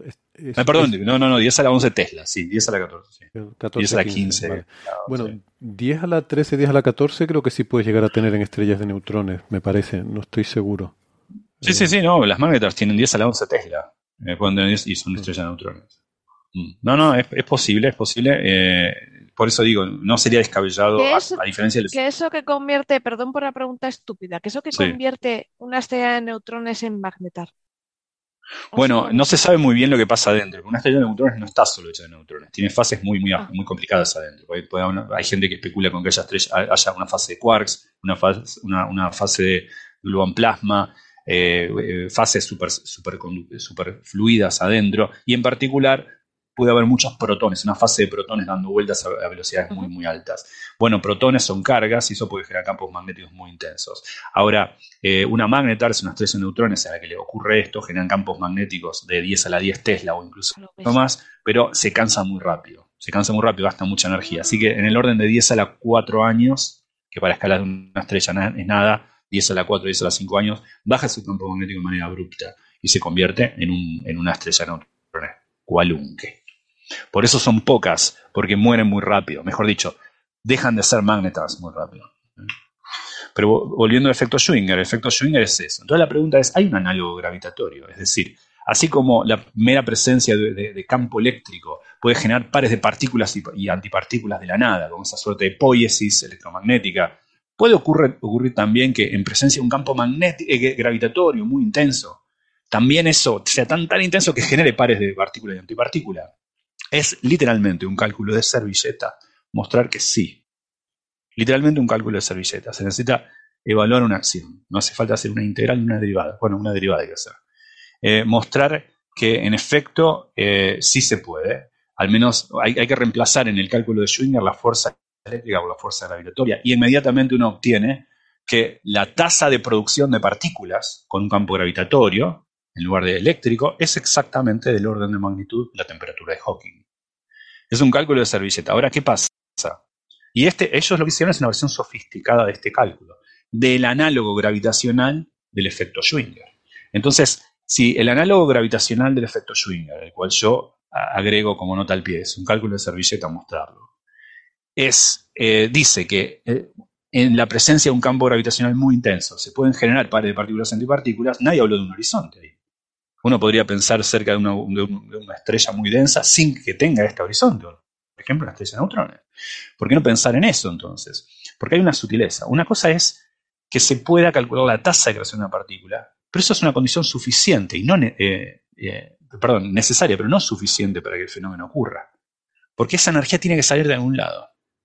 Y acá hay un problema con de dónde viene esa energía. ¿Por qué? Porque a diferencia del campo eléctrico, el campo gravitacional no puede ser apantallado, no hay antigravedad. El campo eléctrico, cuando yo tengo un campo eléctrico muy fuerte, muy, fuerte, muy fuerte, muy fuerte, y cuando llego a los 10 a las 18 voltios por metro, genero par de partícula y antipartícula. El electrón va hacia de donde el campo viene, porque está cargado negativamente, y el positrón va hacia donde el campo va, porque está cargado eléctricamente. Eso apantalla el campo. El hecho de que yo pueda generar una, pa- una partícula cargada positivamente y negativamente tiende a apantallar al campo, lo relaja. No hay un fenómeno de apantallamiento en el caso, gravitacional. Entonces, que vos puedas calcular la tasa no quiere decir que ese fenómeno se dé, porque de algún lado tiene que salir la energía para que se dé. En el caso de, Sch- de Schwinger, yo genero un, un- par de partículas cargadas una positiva, cargadas una negativa, eso genera un campo hacia el otro lado, baja la intensidad del campo original y relaja la energía del campo para dársela a las partículas. En el, en el caso gravitacional eso no es así, porque yo creo dos partículas, ambas de masa positiva. Partícula y antipartícula tienen la misma masa o la misma energía, positiva las dos. Y eso no apantalla la- el campo gravitacional, Pu- ¿Puedo hacer salvo que haya un horizonte. Porque cuando hay un horizonte, el observador que la ve desde lejos ve que la, partícula que cae, la partícula que cae del horizonte tiene energía negativa. Por eso el, el- el horizonte es necesario para que se dé la creación, al menos en un campo estático, estacionario. Distinto es si varía en el tiempo, es otro tema. No, iba a decir que eh, esa, mm, em, ese comentario, esa afirmación de que las dos partículas tienen masa positiva eh, es lo que pensamos, lo que piensa cualquier persona cuerda, es lo que, lo que, eh, lo que dice nuestra física, pero no se ha comprobado experimentalmente. Precisamente está la colaboración alfa en el LHC intentando comprobar que la antimateria efectivamente tiene masa negativa. Hay gente que piensa que no. Hay papers por ahí de gente publicando modelos según los cuales la antimateria cae hacia arriba. Eh, si tuvieras un, un antiátomo, eh, sentiría la gravedad en el sentido opuesto a un átomo. Pero eso es tan difícil de probar experimentalmente porque la, la gravedad es tan extremadamente débil comparada con las demás fuerzas que es muy difícil producir una antipartícula y ver en qué dirección le tira la gravedad. En Pero efecto, bueno, en efecto. Yo, yo estoy basándome en lo que, lo que entendemos por el momento y queremos que... Como en lo que cualquier es. persona cuerda considera. Sí, sí, sí. No, no, eh, según eso, eh, eh, el- el- este, esta suerte de efecto Schwinger gravitacional se podría dar, pero ahí necesita un horizonte. ¿Para qué? Para que se dé esta suerte de, de- de- de apantallamiento gravitacional efectivo. Y digo efectivo porque en presencia del campo de gravitatorio es difícil definir la energía, porque estamos en presencia de relatividad general. Entonces uno tiene que decir respecto a quién. Entonces, ahí sí, un observador que está muy distante, muy lejos, ve la partícula que cae al horizonte como energía negativa, como si tuviese masa negativa, energía negativa en realidad. La masa, la energía negativa. Entonces ahí se da ese apantallamiento gravitacional y por eso el proceso de creación de pares eh, es una de las tantas formas, mal que le pese a Sigal, que sigue insistiendo en su blog de divulgación, que me parece buenísimo, pero en esto se equivoca, con que no se puede pensar el efecto Hawking como creación de pares de partículas, cosa que sí se puede. Eh, Ah, sigue diciendo eso. Yo, yo pensaba que era algo que Sigue dijo diciendo en esto. su momento. No, no, no, sí, lo sigue diciendo y es como su caballo de batalla y eh, todo lo que dice está bien, menos eh, el hecho de que no se puede pensar así. ¿Se puede pensar como él dice? Sí, todo lo que dice es correcto, pero también se puede pensar de otra manera. Falla en esa, en esa, eh, cosa que se sabe desde 1976. ¿no? Eh, Lo, lo calculó el mismo Hartle, que murió hace poco, y Hawking, que murió. Pero bueno, ese es un poco desmitificar este, este trabajo, que no, no está mal el trabajo. Calculan la tasa del análogo gravitacional efecto Schwinger, pero des- descuidan el hecho de que no se puede apantallar el campo gravitacional. Y eso es necesario para el efecto Schwinger. Yo tengo una, una pregunta con esto, Gastón. Eh, se pone prácticamente como un análogo de, de la radiación Hawking, eh, Sí. porque hay una producción de pares, eh, en, en Sí. el caso gravitacional en torno de un agujero negro, pero yo entiendo que hay una diferencia fundamental en el sentido de que en el caso de la radiación Hawking estamos hablando de fluctuaciones cuánticas de, de- de partículas virtuales que en, en principio aparecerían y desaparecerían, pero el agujero negro hace que una de ellas, mm, vamos, que, Bueno, que- que no- sí. ¿no? Es una forma de decirlo, sí. Pero el efecto Schwinger no son partículas virtuales, son partículas reales que aparecen, ¿no?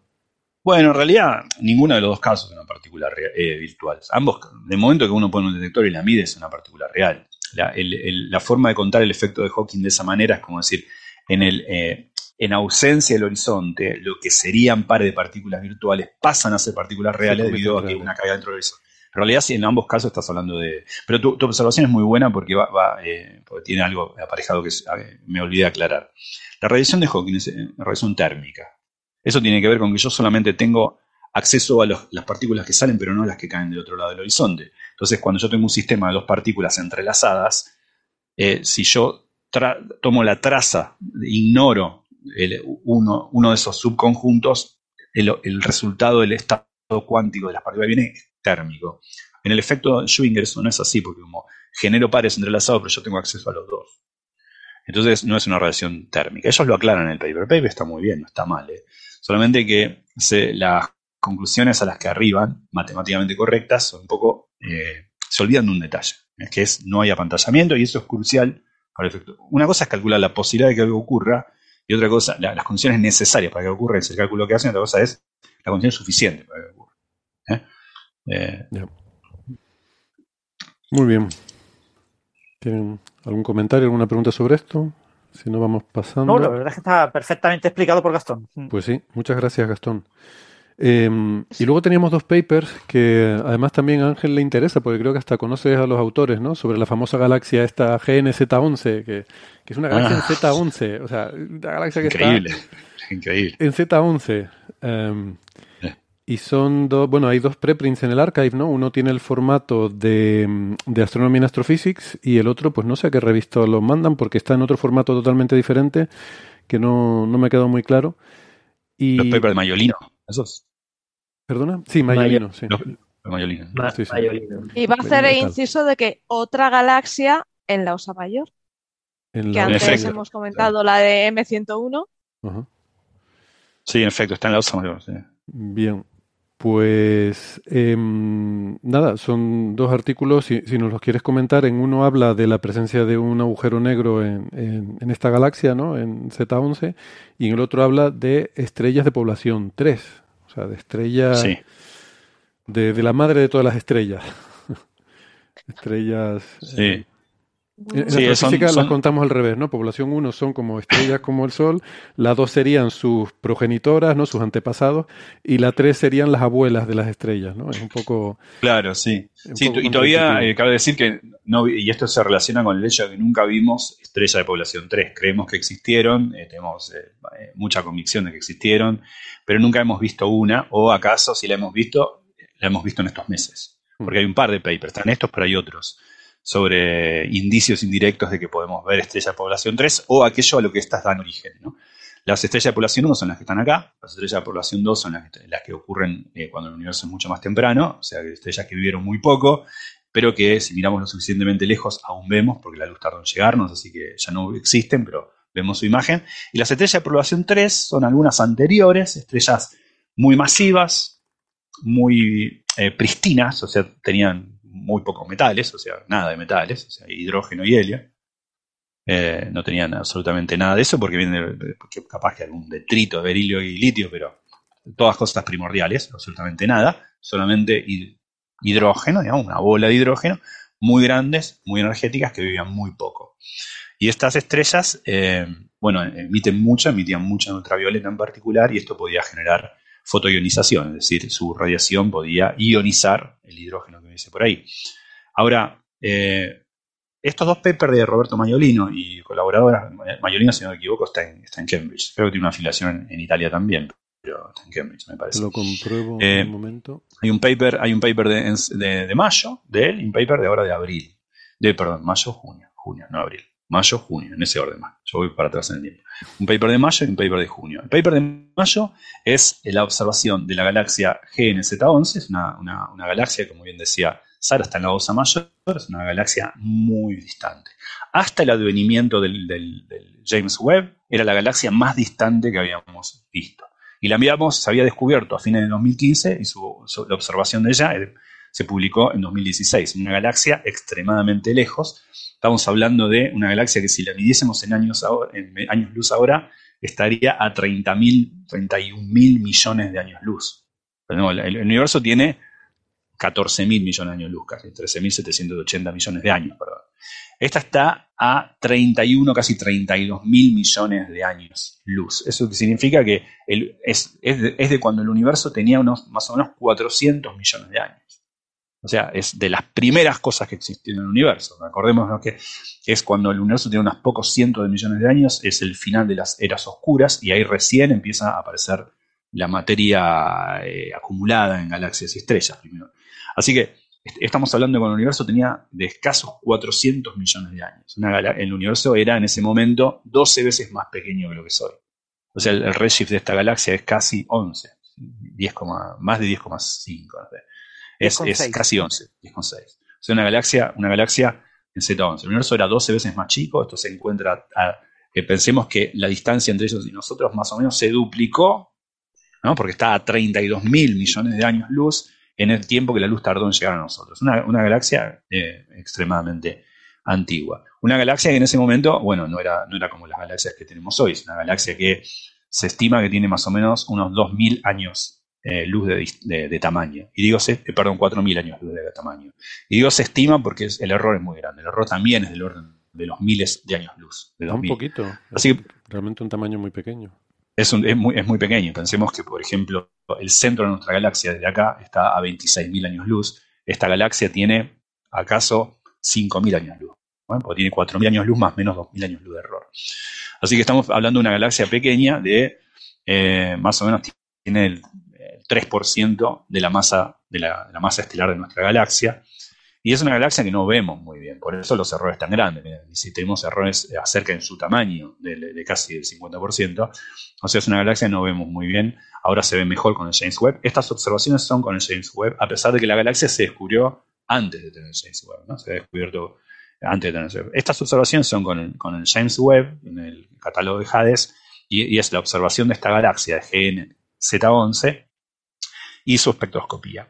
Y, el paper de Mayo, de Mayolino, lo que, lo que descubren es que los, rasgos espectroscópicos de la galaxia, en particular hablábamos la otra vez de, que, de los ensanchamientos de las líneas, que, que, lo que lo que explican es que hay redshift eh, para un lado y para el otro, por eso la línea espectral se, se, se, amplía un poco, y también no solamente eso, sino las líneas espectrales asociadas, que son muy importantes, asociadas a la, a la ionización del material en esa galaxia, sugieren que no alcanza, bueno, hay, hay una ventana para que sea así, pero digamos así, el, modelo favorecido es que aparte de haber formación estelar que podía encima estar ionizando el medio, lo que hay es un agujero negro del orden de un millón de masas solares en el centro, acretando mucha materia de manera muy, muy vigorosa. Entonces, eh, esto es interesantísimo porque eh, un misterio, un problema que tenemos para explicar, que tenemos eh, para explicar astrofísica en el universo joven, es cómo los agujeros negros crecieron tan rápido. Los agujeros negros supermasivos. Sabemos bien, por ejemplo, que cuando el redshift no es tan grande como 11, pero cuando el redshift es 6 o 7, ahí ya el universo tenía no 400 millones de años, tenía un poco más, pero todavía dentro de los primeros mil millones de años, cuando el universo tenía entre 900 y 1000 millones de años, un universo bastante, eh, o sea, ocho veces más pequeño que lo que es hoy, ya había agujeros negros supermasivos cuyas masas eran de, si queremos ser conservadores, varios centenares de, millones de masas solares, incluso acaso mil millones de masas solares, pero digamos, seamos conservadores, varios centenares de millones de masas solares. ¿Cómo el universo, cuando tenía escaso 5%, 6% de la edad que tiene hoy, cómo hizo para formar agujeros negros supermasivos tan rápido. Entonces hay muchos modelos. Eh, algunos modelos todavía hay una ventana para parámetros en los cuales no, por agregación de materia, coalescencia de materia, si uno piensa en semillas de estrellas supermasivas, eh, y ya no estamos hablando de población 3, sino cosas más exóticas todavía, quizá una, llamemos la población 4, no es el nombre que se le da, pero estamos hablando de estrellas que pueden tener el orden de 10 a la 3 masas solares, o sea, en miles de masas solares, estrellas supermasivas. Eh, entonces, que quizá esas estrellas o, bien se, conglomeraron entre ellas y formaron agujeros negros, o bien hicieron explosiones por inestabilidad y formaron agujeros negros a partir de semillas. Hay un montón de escenarios extraños. O la acreción eh, que supera el límite de Eddington. Eh, o también a veces modelos de acreción un poco más exóticos con materia oscura. ¿Por qué digo más exóticos? Más exóticos porque la materia oscura está muy dispersa, es difícil explicar cómo colapsa dentro de un agujero negro. Porque la materia, la materia oscura, de hecho, no está es mucha, pero está muy dispersa. Pero bueno, hay, modelos de materia, de, materia oscura warm, digamos, que pueden dar cuenta. Hay muchísimos modelos, no es que estamos totalmente perdidos. Justamente, cuando hay muchas teorías sobre algo es porque poco sabemos de algo. Hay teorías, hay muchísimas. Ahora, lo que es este modelo, eh, para, lo que este, este, este, este, análisis de Mayolino y colaboradores sirve, es que en lugar de irse a Redshift 6 o 7, se van a Redshift 11, más atrás. Y es ahí donde uno tiene que esperar encontrar aquellos que luego son los padres de los que a Z11, perdón, de los que a Z6 terminan siendo agujeros negros supermasivos. Entonces, ver en Z11 un agujero negro que ya tiene un millón de masas solares y que está vigorosamente acretando a lo que parece ser un super Eddington, eh, más allá del límite de Eddington. Entonces, eso les permite un puente para explicar cómo a Z6 o 7 hay agujeros negros de centenares de millones de masas solares. No solamente eso, sino que esta observación también permite explicar una peculiaridad de, de GNZ11, que es su enorme luminosidad. Porque uno podría hacerse la siguiente pregunta, y hace poco se le hizo un astrofísico acá en el seminario la semana pasada. Ahora que tenemos aparte de, GNZ11, tenemos un montón de galaxias vistas por el web que están a Z12 o cosas así, no un montón, pero varias, y que están confirmadas por espectroscopía. ¿Por qué no vemos esas que están un poco más lejos? Bueno, es que no son tan luminosas. GNZ11 es muy luminosa, entonces eso también nos permite observarla muy bien. Ahora, ¿por qué es tan luminosa? Bueno, este modelo también permite explicar eso. Está acretando mucho. Es probable que tenga un AGN, un centro, un centro galáctico activo y que eso, ese agujero negro tenga que ver con esa luminosidad. Ese es el paper de Mayolino en el mes anterior a este, ¿no? Bueno, ya mayo.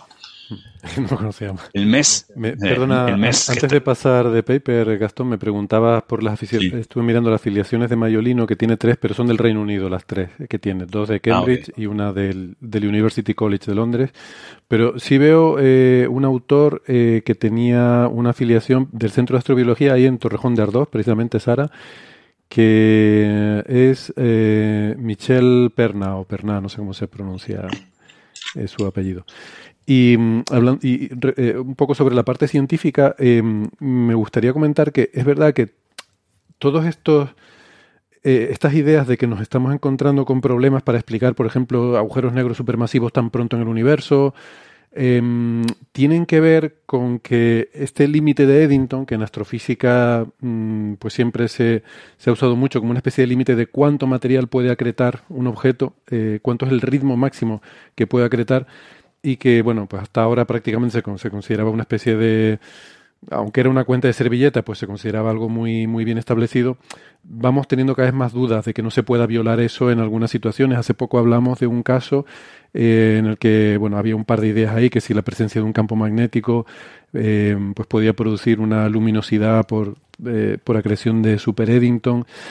Entonces, bueno, creo que estamos ese límite de Eddington, eh, como en Piratas del Caribe, ha pasado de ser una, una, ley a ser más bien una guía, ¿no? Una cosa que, bueno, más o menos va por ahí, pero parece que a veces se puede traspasar esa línea, ¿no? Sí, y de hecho, de hecho, si bien es cierto que los modelos siempre para explicar la formación de agujeros negros supermasivos tempranos siempre se usó como la primera cota que uno tenía en cuenta, hoy en día eh, la gente está mirando más hacia la posición, como en este caso. En este caso, de hecho, en el paper este de Mayolino lo que dicen es algo así, como si bien, eh, corríjame si me equivoco, pero dice algo, algo como, creo que en el after, dice, si bien eh, es cierto que el, episodio de acretar en Super Eddington es eh, algo esporádico, algo, un episodio, alcanza a compensar que si se dio en 100 millones de años, eso podría llevar a, a, en Z, Z, igual a 6 agujeros negros con mucha, mm con mucha, con mucha más masa, ¿no? como los que observamos.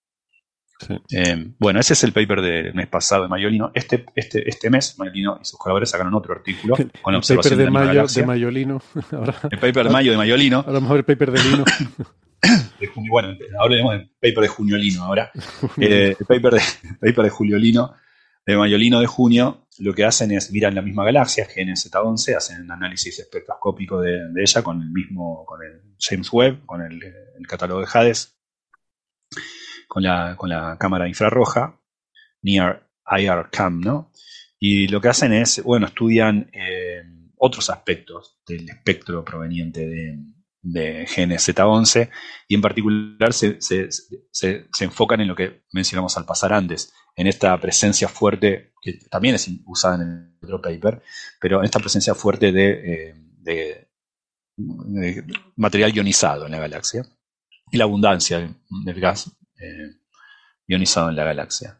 En el otro paper que mencioné antes hay otras cosas que tienen en cuenta, como algún blue shift de algo que pueden interpretar como evidencia de la, del AGN, pero no entremos tanto en detalle, básicamente lo importante del paper lo dijimos. En este segundo paper encuentran que eh, ese gas ionizado, si bien no se puede descartar que tenga otro origen, en estrella populación 2, como las que sabemos que existieron en el universo y que hemos visto, eh, podría deberse a, es compatible con que haya ahí estrella de, populación 3, de las que nunca hemos visto.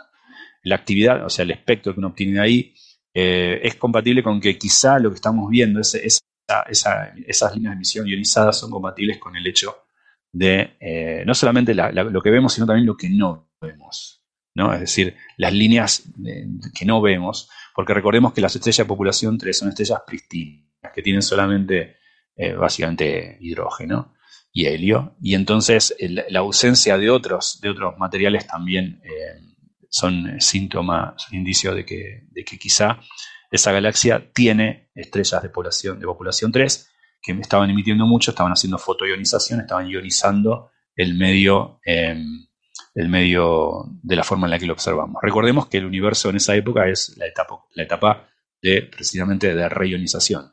Reionización es una etapa que ocurre entre Redshift 20 y Redshift 6, que es cuando se forman las primeras estrellas, estas tienen mucha actividad, en particular en ultravioleta, y eso reioniza el, hidrógeno que está y el helio.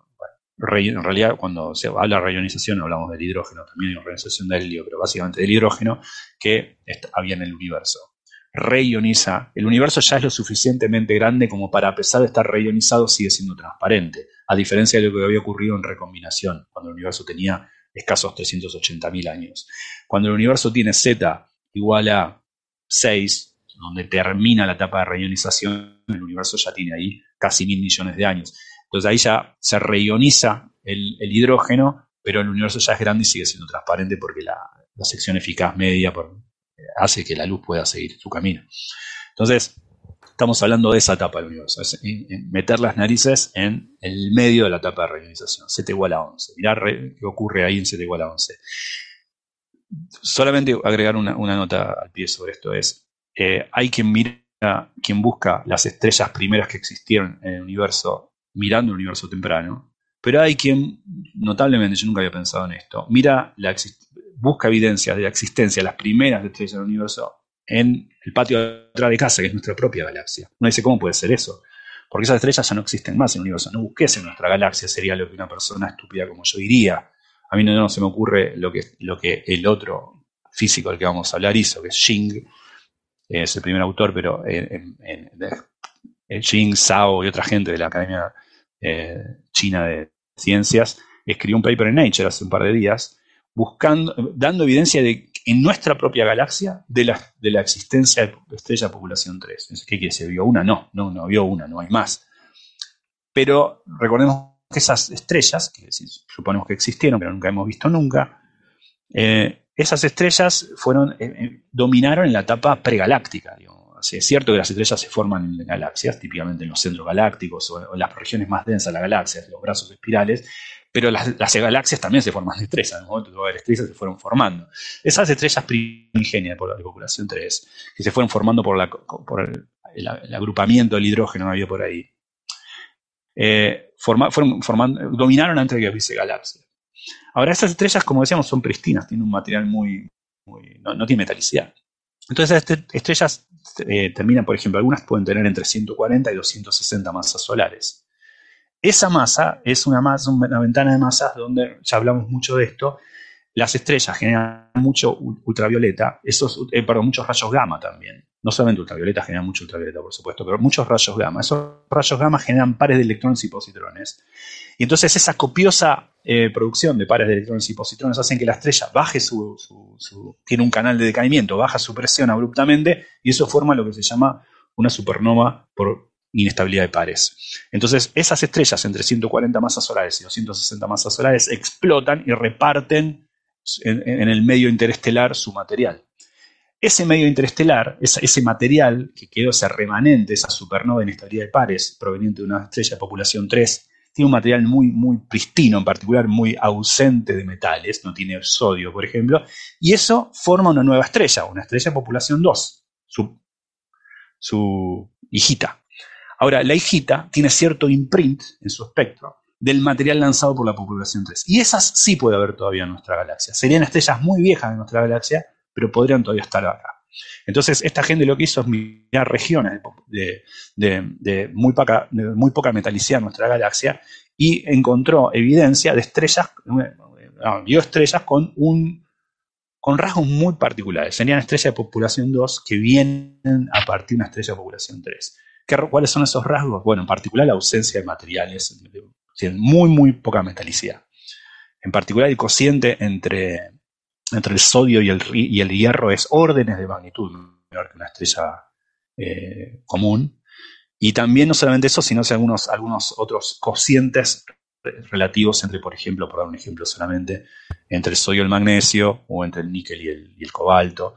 Y entonces, eh, la abundancia química de estas estrellas dan cuenta, a pesar de estar en nuestra galaxia, dan cuenta de que estas estrellas se formaron a partir del detrito de una explosión de supernova por inestabilidad de pares de una estrella de población 3.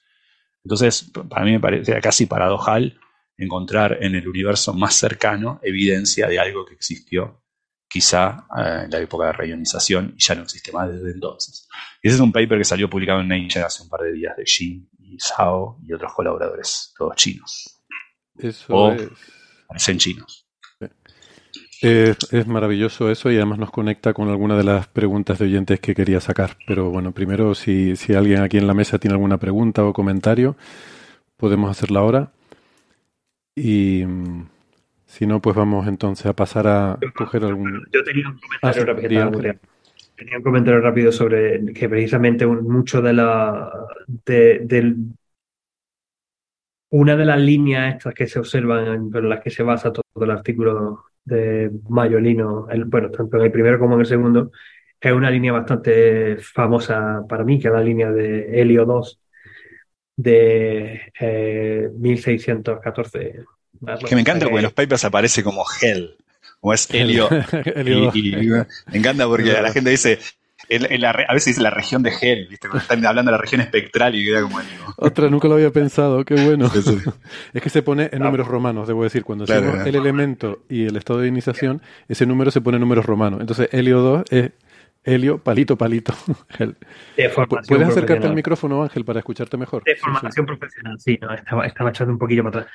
Que, eh, y estas son las líneas famosas que solamente en, en- en regiones cercanas, eh, solamente, normalmente solamente aparecen cuando están asociadas a las famosas estrellas Borrayet, que son por lo que digo que son bastante famosas y conocidas. Son objetos que tienen bastante, eh, que necesitan mucha energía, mucha, una intensidad bastante elevada, de un grado de ionización bastante alto para poder subir el helio, ya no ionizarlo una vez, sino dos veces, que es lo que ocurre con, en- con estas líneas. Eh, pero me llama la atención de que tanto que juegan con Pero las Helio líneas 2 es una vez ionizado. dos veces ionizado. Entonces, Helio Helio, Helio 1 3. Pero, No, helio 1, cuando son las líneas, cuando las líneas son de recombinación, el ah, número es lo que. Ah, vale, vale. Son. Cuando son de excitación colisional, sí o uno de menos. Las que son de corchetes famosas de las que tanto me, que me quejo y que protesto, el oxígeno 3, por ejemplo, que es con corchetes, son dos veces ionizados. Que son también por eso, por lo que insisto en que no es lo mismo oxígeno 3 con corchetes que sin corchetes. Estamos hablando de cosas distintas. Pero bueno, las de recombinación, que son las del hidrógeno y del helio en este caso, eh, estas son dos veces ionizadas, las de helio 2. Y, pero la usan en, una, en un primer artículo, lo, lo- lo utilizan para explicar o para ver el ensanchamiento, como bien ha contado Gastón, de la línea, para decir que aquí hay un agujero negro supermasivo. Eh, y en estas segundas lo que hacen es, vale, pero no solamente no nos cuesta, no nos, no nos sirve para ver eso, sino que hay un exceso. Hay un exceso no podemos explicar ese exceso de emisión, sino por algo de relacionado con la formación estelar. Y ese algo, la única manera que lo podemos, que, se puede explicar bien es con los tipos de estrellas de población 3. Que son las tendrían la suficiente eh, fuerza, pero serían tipos de estrellas de más, o sea, como Wolf-Rayet primigenia en la fase, en la- una estrella de población 3 en Wolf-Rayet primigenia que son capaces de ionizar. Eh, y además incluso dan una estimación de que tendrían que tener del orden de 500 veces la masa del Sol es lo que también se, se espera, ¿no? Las estrellas de población 3, las primigenias, eran muy grandes, muy masivas, no tenían, no tenían metales ninguno porque no existían en el universo, se empezaron a crear dentro y rápidamente explotan. Como son tan masivas, evolucionan súper rápido, ríete de lo que decíamos de Betelgeuse o de los 600, súper rápido y terminan explotando rápido y contaminando muy rápidamente su ambiente, que es otra de las cosas por las que es tan difícil experimentalmente, observacionalmente, llegar a detectar una estrella de población 3. Entonces, nada, simplemente pues quería hacer el, comentario. Además, incluso decían que eh, estas estrellas son estrellas eh, de Wolf-Rayet de nitrógeno, ricas en nitrógeno, porque se ve también una línea, eh, otras líneas por ahí, la nitrógeno 4, eh, semi prohibida, por eso solo tiene un cochete, pero no me voy a meter ahí. Y, y no se ven unas líneas de carbono 4 que deberían haberse visto, normalmente se ven en otras tal, que son si hay suficiente cantidad de estrella Wolf-Rayet rica en carbono. Esto también es muy interesante, porque eso también te, el- ese mm, cociente entre cuántas estrellas de Wolf-Rayet rica en nitrógeno y cuántas estrellas de Wolf-Rayet ni- rica en carbono, también te restringe bastante bien lo que se llama la función inicial de masa. Hasta cómo de grande, hasta, hasta cuánta- cuántas estrellas estás produciendo por, por cada tipo de masa. ¿No? Por, mm, pequeñas producen muchas, tipo solar produce unas cuantas menos, pero a las más masivas producen muy, muy, muy poquitas. Pero con esta se ve que se podrían llegar incluso a cre- a crear estrellas este tipo de 500 veces la masa eh, del Sol, que son una barbaridad. Todo dependiendo también de la metalicidad. En fin, todo esto simplemente para hacer el comentario de que en verdad este objeto eh, a mí me recuerda mucho a la galaxia de mi tesis. por, porque son objetos similares. O sea, lo, que yo, los que yo estudiaba y estudiando estos tipos de estrellas, de galaxias con formación estelar intensa, buscando rasgos de estrella Wolf-Rayet, que tienen, ionizan fuertemente el medio interestelar y forman este, este tipo de estructuras, ya lo decíamos de que esperemos que, en que se las podamos ver en el universo primitivo, porque es como esperamos que fuesen las primitivas galaxias poquito después de que empezaran a, quedarse que aceleramos de la edad de oscura hacia la, el amanecer cósmico, ¿no? Con toda esta formación. Entonces, pues simplemente quería hacer el, el, comentario. Mayolino es un investigador que además ha estado haciendo durante bastante tiempo estudios de lo que es la evolución química del universo que por lo que yo lo conozco. Muy bien. Pues nada, estoy viendo en el artículo, si por ejemplo en la figura 1 y me hace mucha gracia, ahora no puedo dejar de ver lo que decía Gastón y, veo donde ponía Helio 2 Blob, ahora parece pone Hell Blob, Hell Extended Extraction, efectivamente, parece, parece que hay zonas del infierno ahí. Bueno, vamos a pasar a, a las... Aparte, perdón, a veces aparecen las figuras. Y está, seleccionando, si miras el paper hay una flecha y dice Hell. sí, sí, sí, a eso, me refería. Sí, indica una parte, del, claro, una parte del universo y dice Hell. Hell. Acá. Yo estoy alucinando que nunca había visto un Hell ahí y ahora sí es verdad. Lo veo una vez que te lo dicen, no, ya está. No, no han puesto bien los números romanos. Los números romanos no están entonces parecen dos L. Es que es un tipo, el tipo de fuente. Yo, esto me molesta mucho. O sea, antes, en los 90, los ordenadores, el cero tenía una barrita para distinguirlo de la letra O.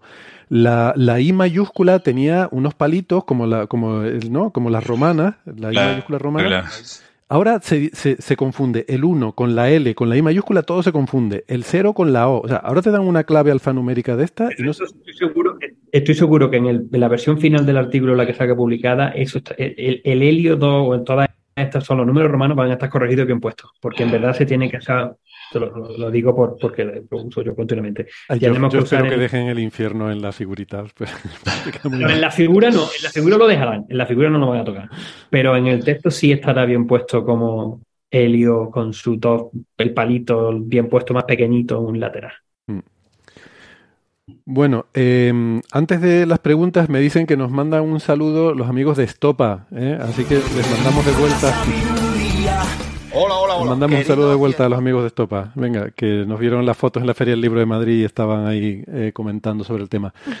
Bueno, em, entonces, eh, quería empezar porque justo una de las últimas cosas que dijo Gastón enlaza muy bien con una pregunta de Kiara Montenegro, que nos pregunta em, si no hay estrellas más antiguas de hasta 13.000 millones de años en los cúmulos globulares y pone el ejemplo de M15, que es un cúmulo globular de la Vía Láctea. Y efectivamente puede haber estrellas así de antiguas que son del principio de la galaxia, porque los cúmulos globulares son muy antiguos, se, formaron prácticamente al mismo tiempo que la galaxia.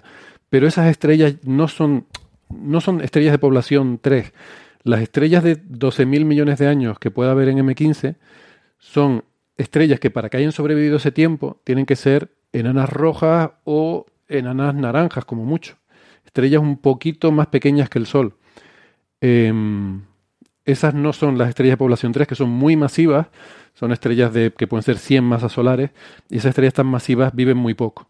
O sea, las, estrellas de población 3 son muy tempranas, pero viven poco, no pueden haber sobrevivido desde hace 13.000 millones de años hasta ahora.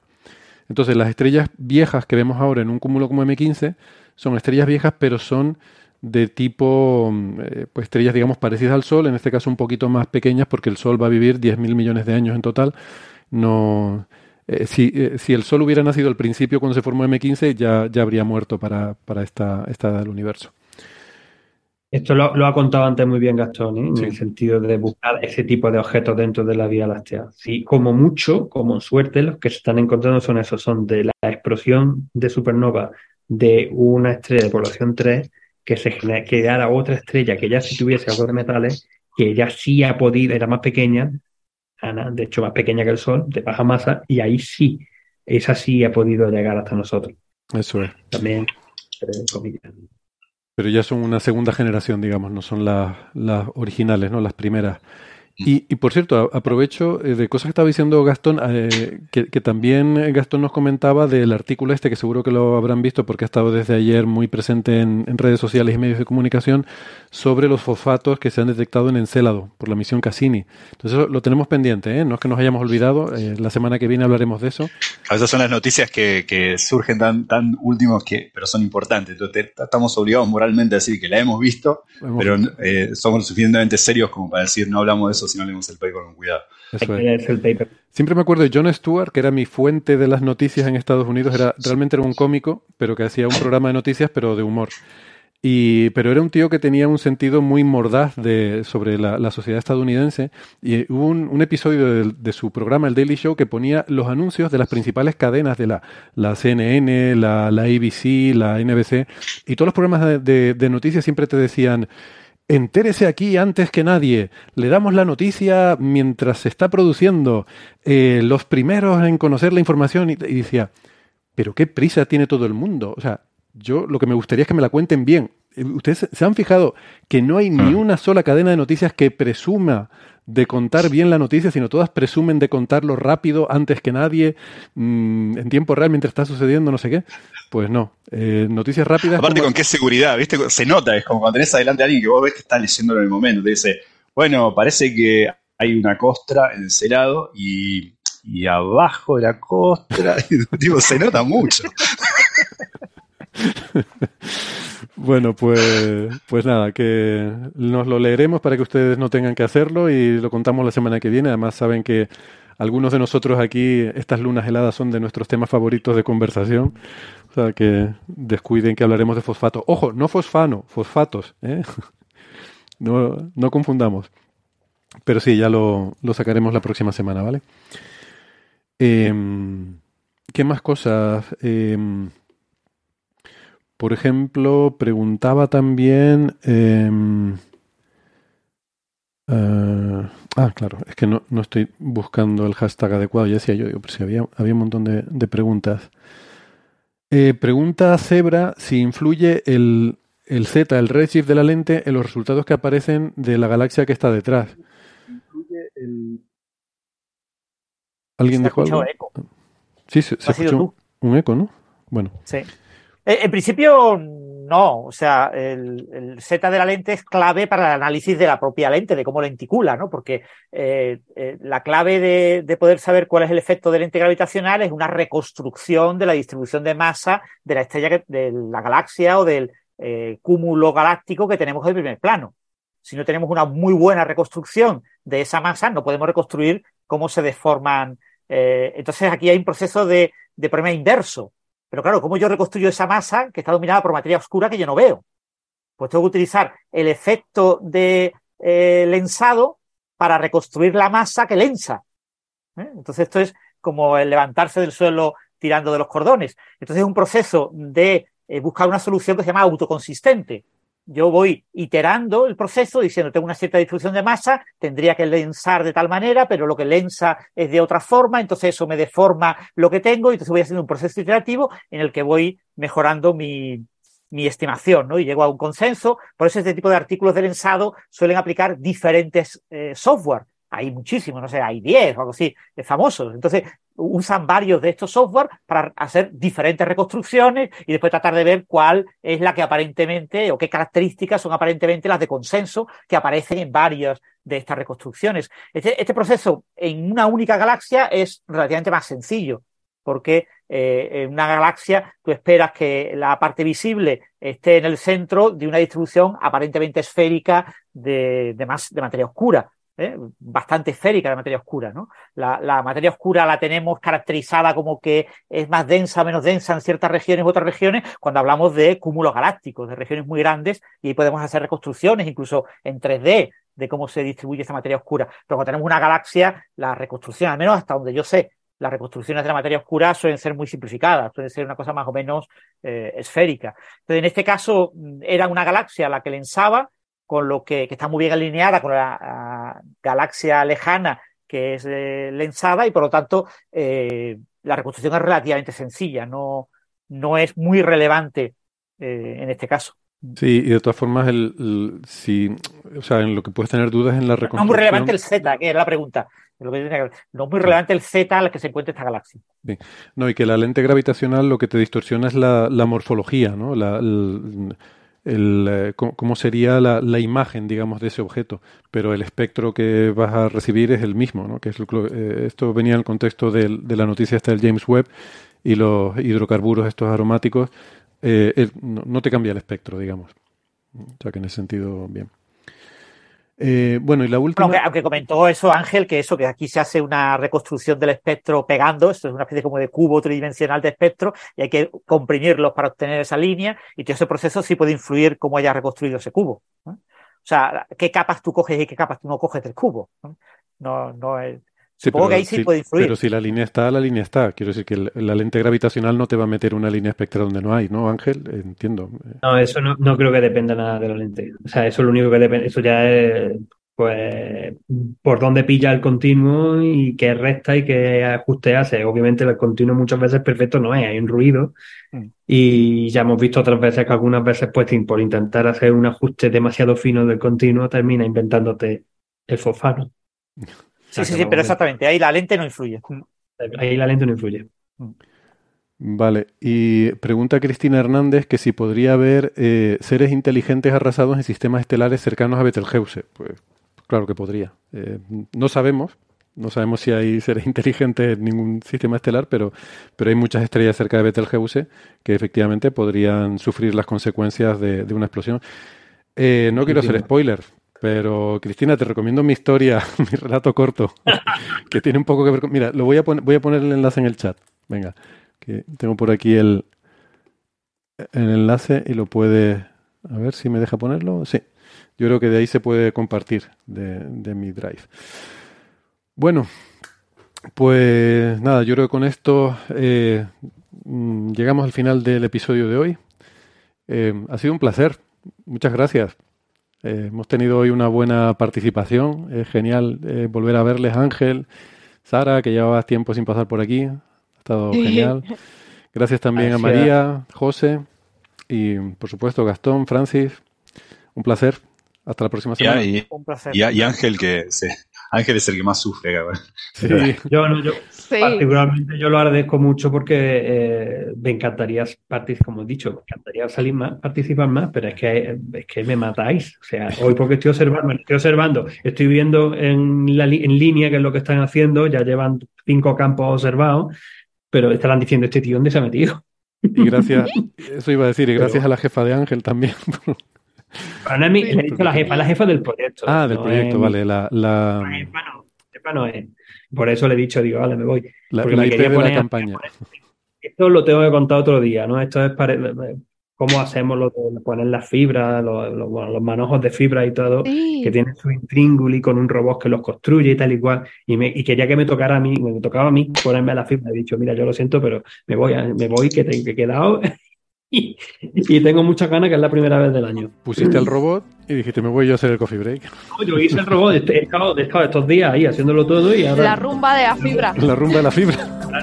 Qué bueno. Yo soy, soy de los- del, del grupo que estamos aquí, soy el único que todavía no ha hecho físicamente lo de ponernos a, a- a poner, a hacer el movimiento de mover y poner las fibras finalmente en su sitio. En vez del Eh, Kiribot, y- tenemos el Lobobot, en este caso, que va poniendo las fibras en su sitio. Total, total, Pero pero bueno. bueno. Bueno, o cualquier otro- a lo mejor otro día te pones tú a poner las fibras y traes al, al robot aquí que nos cuente algún paper. No, podía Sí, haber que nos contado. cuente a- robot, que es, Podría haber dicho a Pablo que se, que se sumara un rato, porque es uno de los que también está mi estudiante. Está por aquí. Muy bien, pues un saludo a. Pablo. Bueno, chicos, un abrazo, hasta la semana que viene. Ya, chao, chao. Chau, che. Hasta Chao. pronto.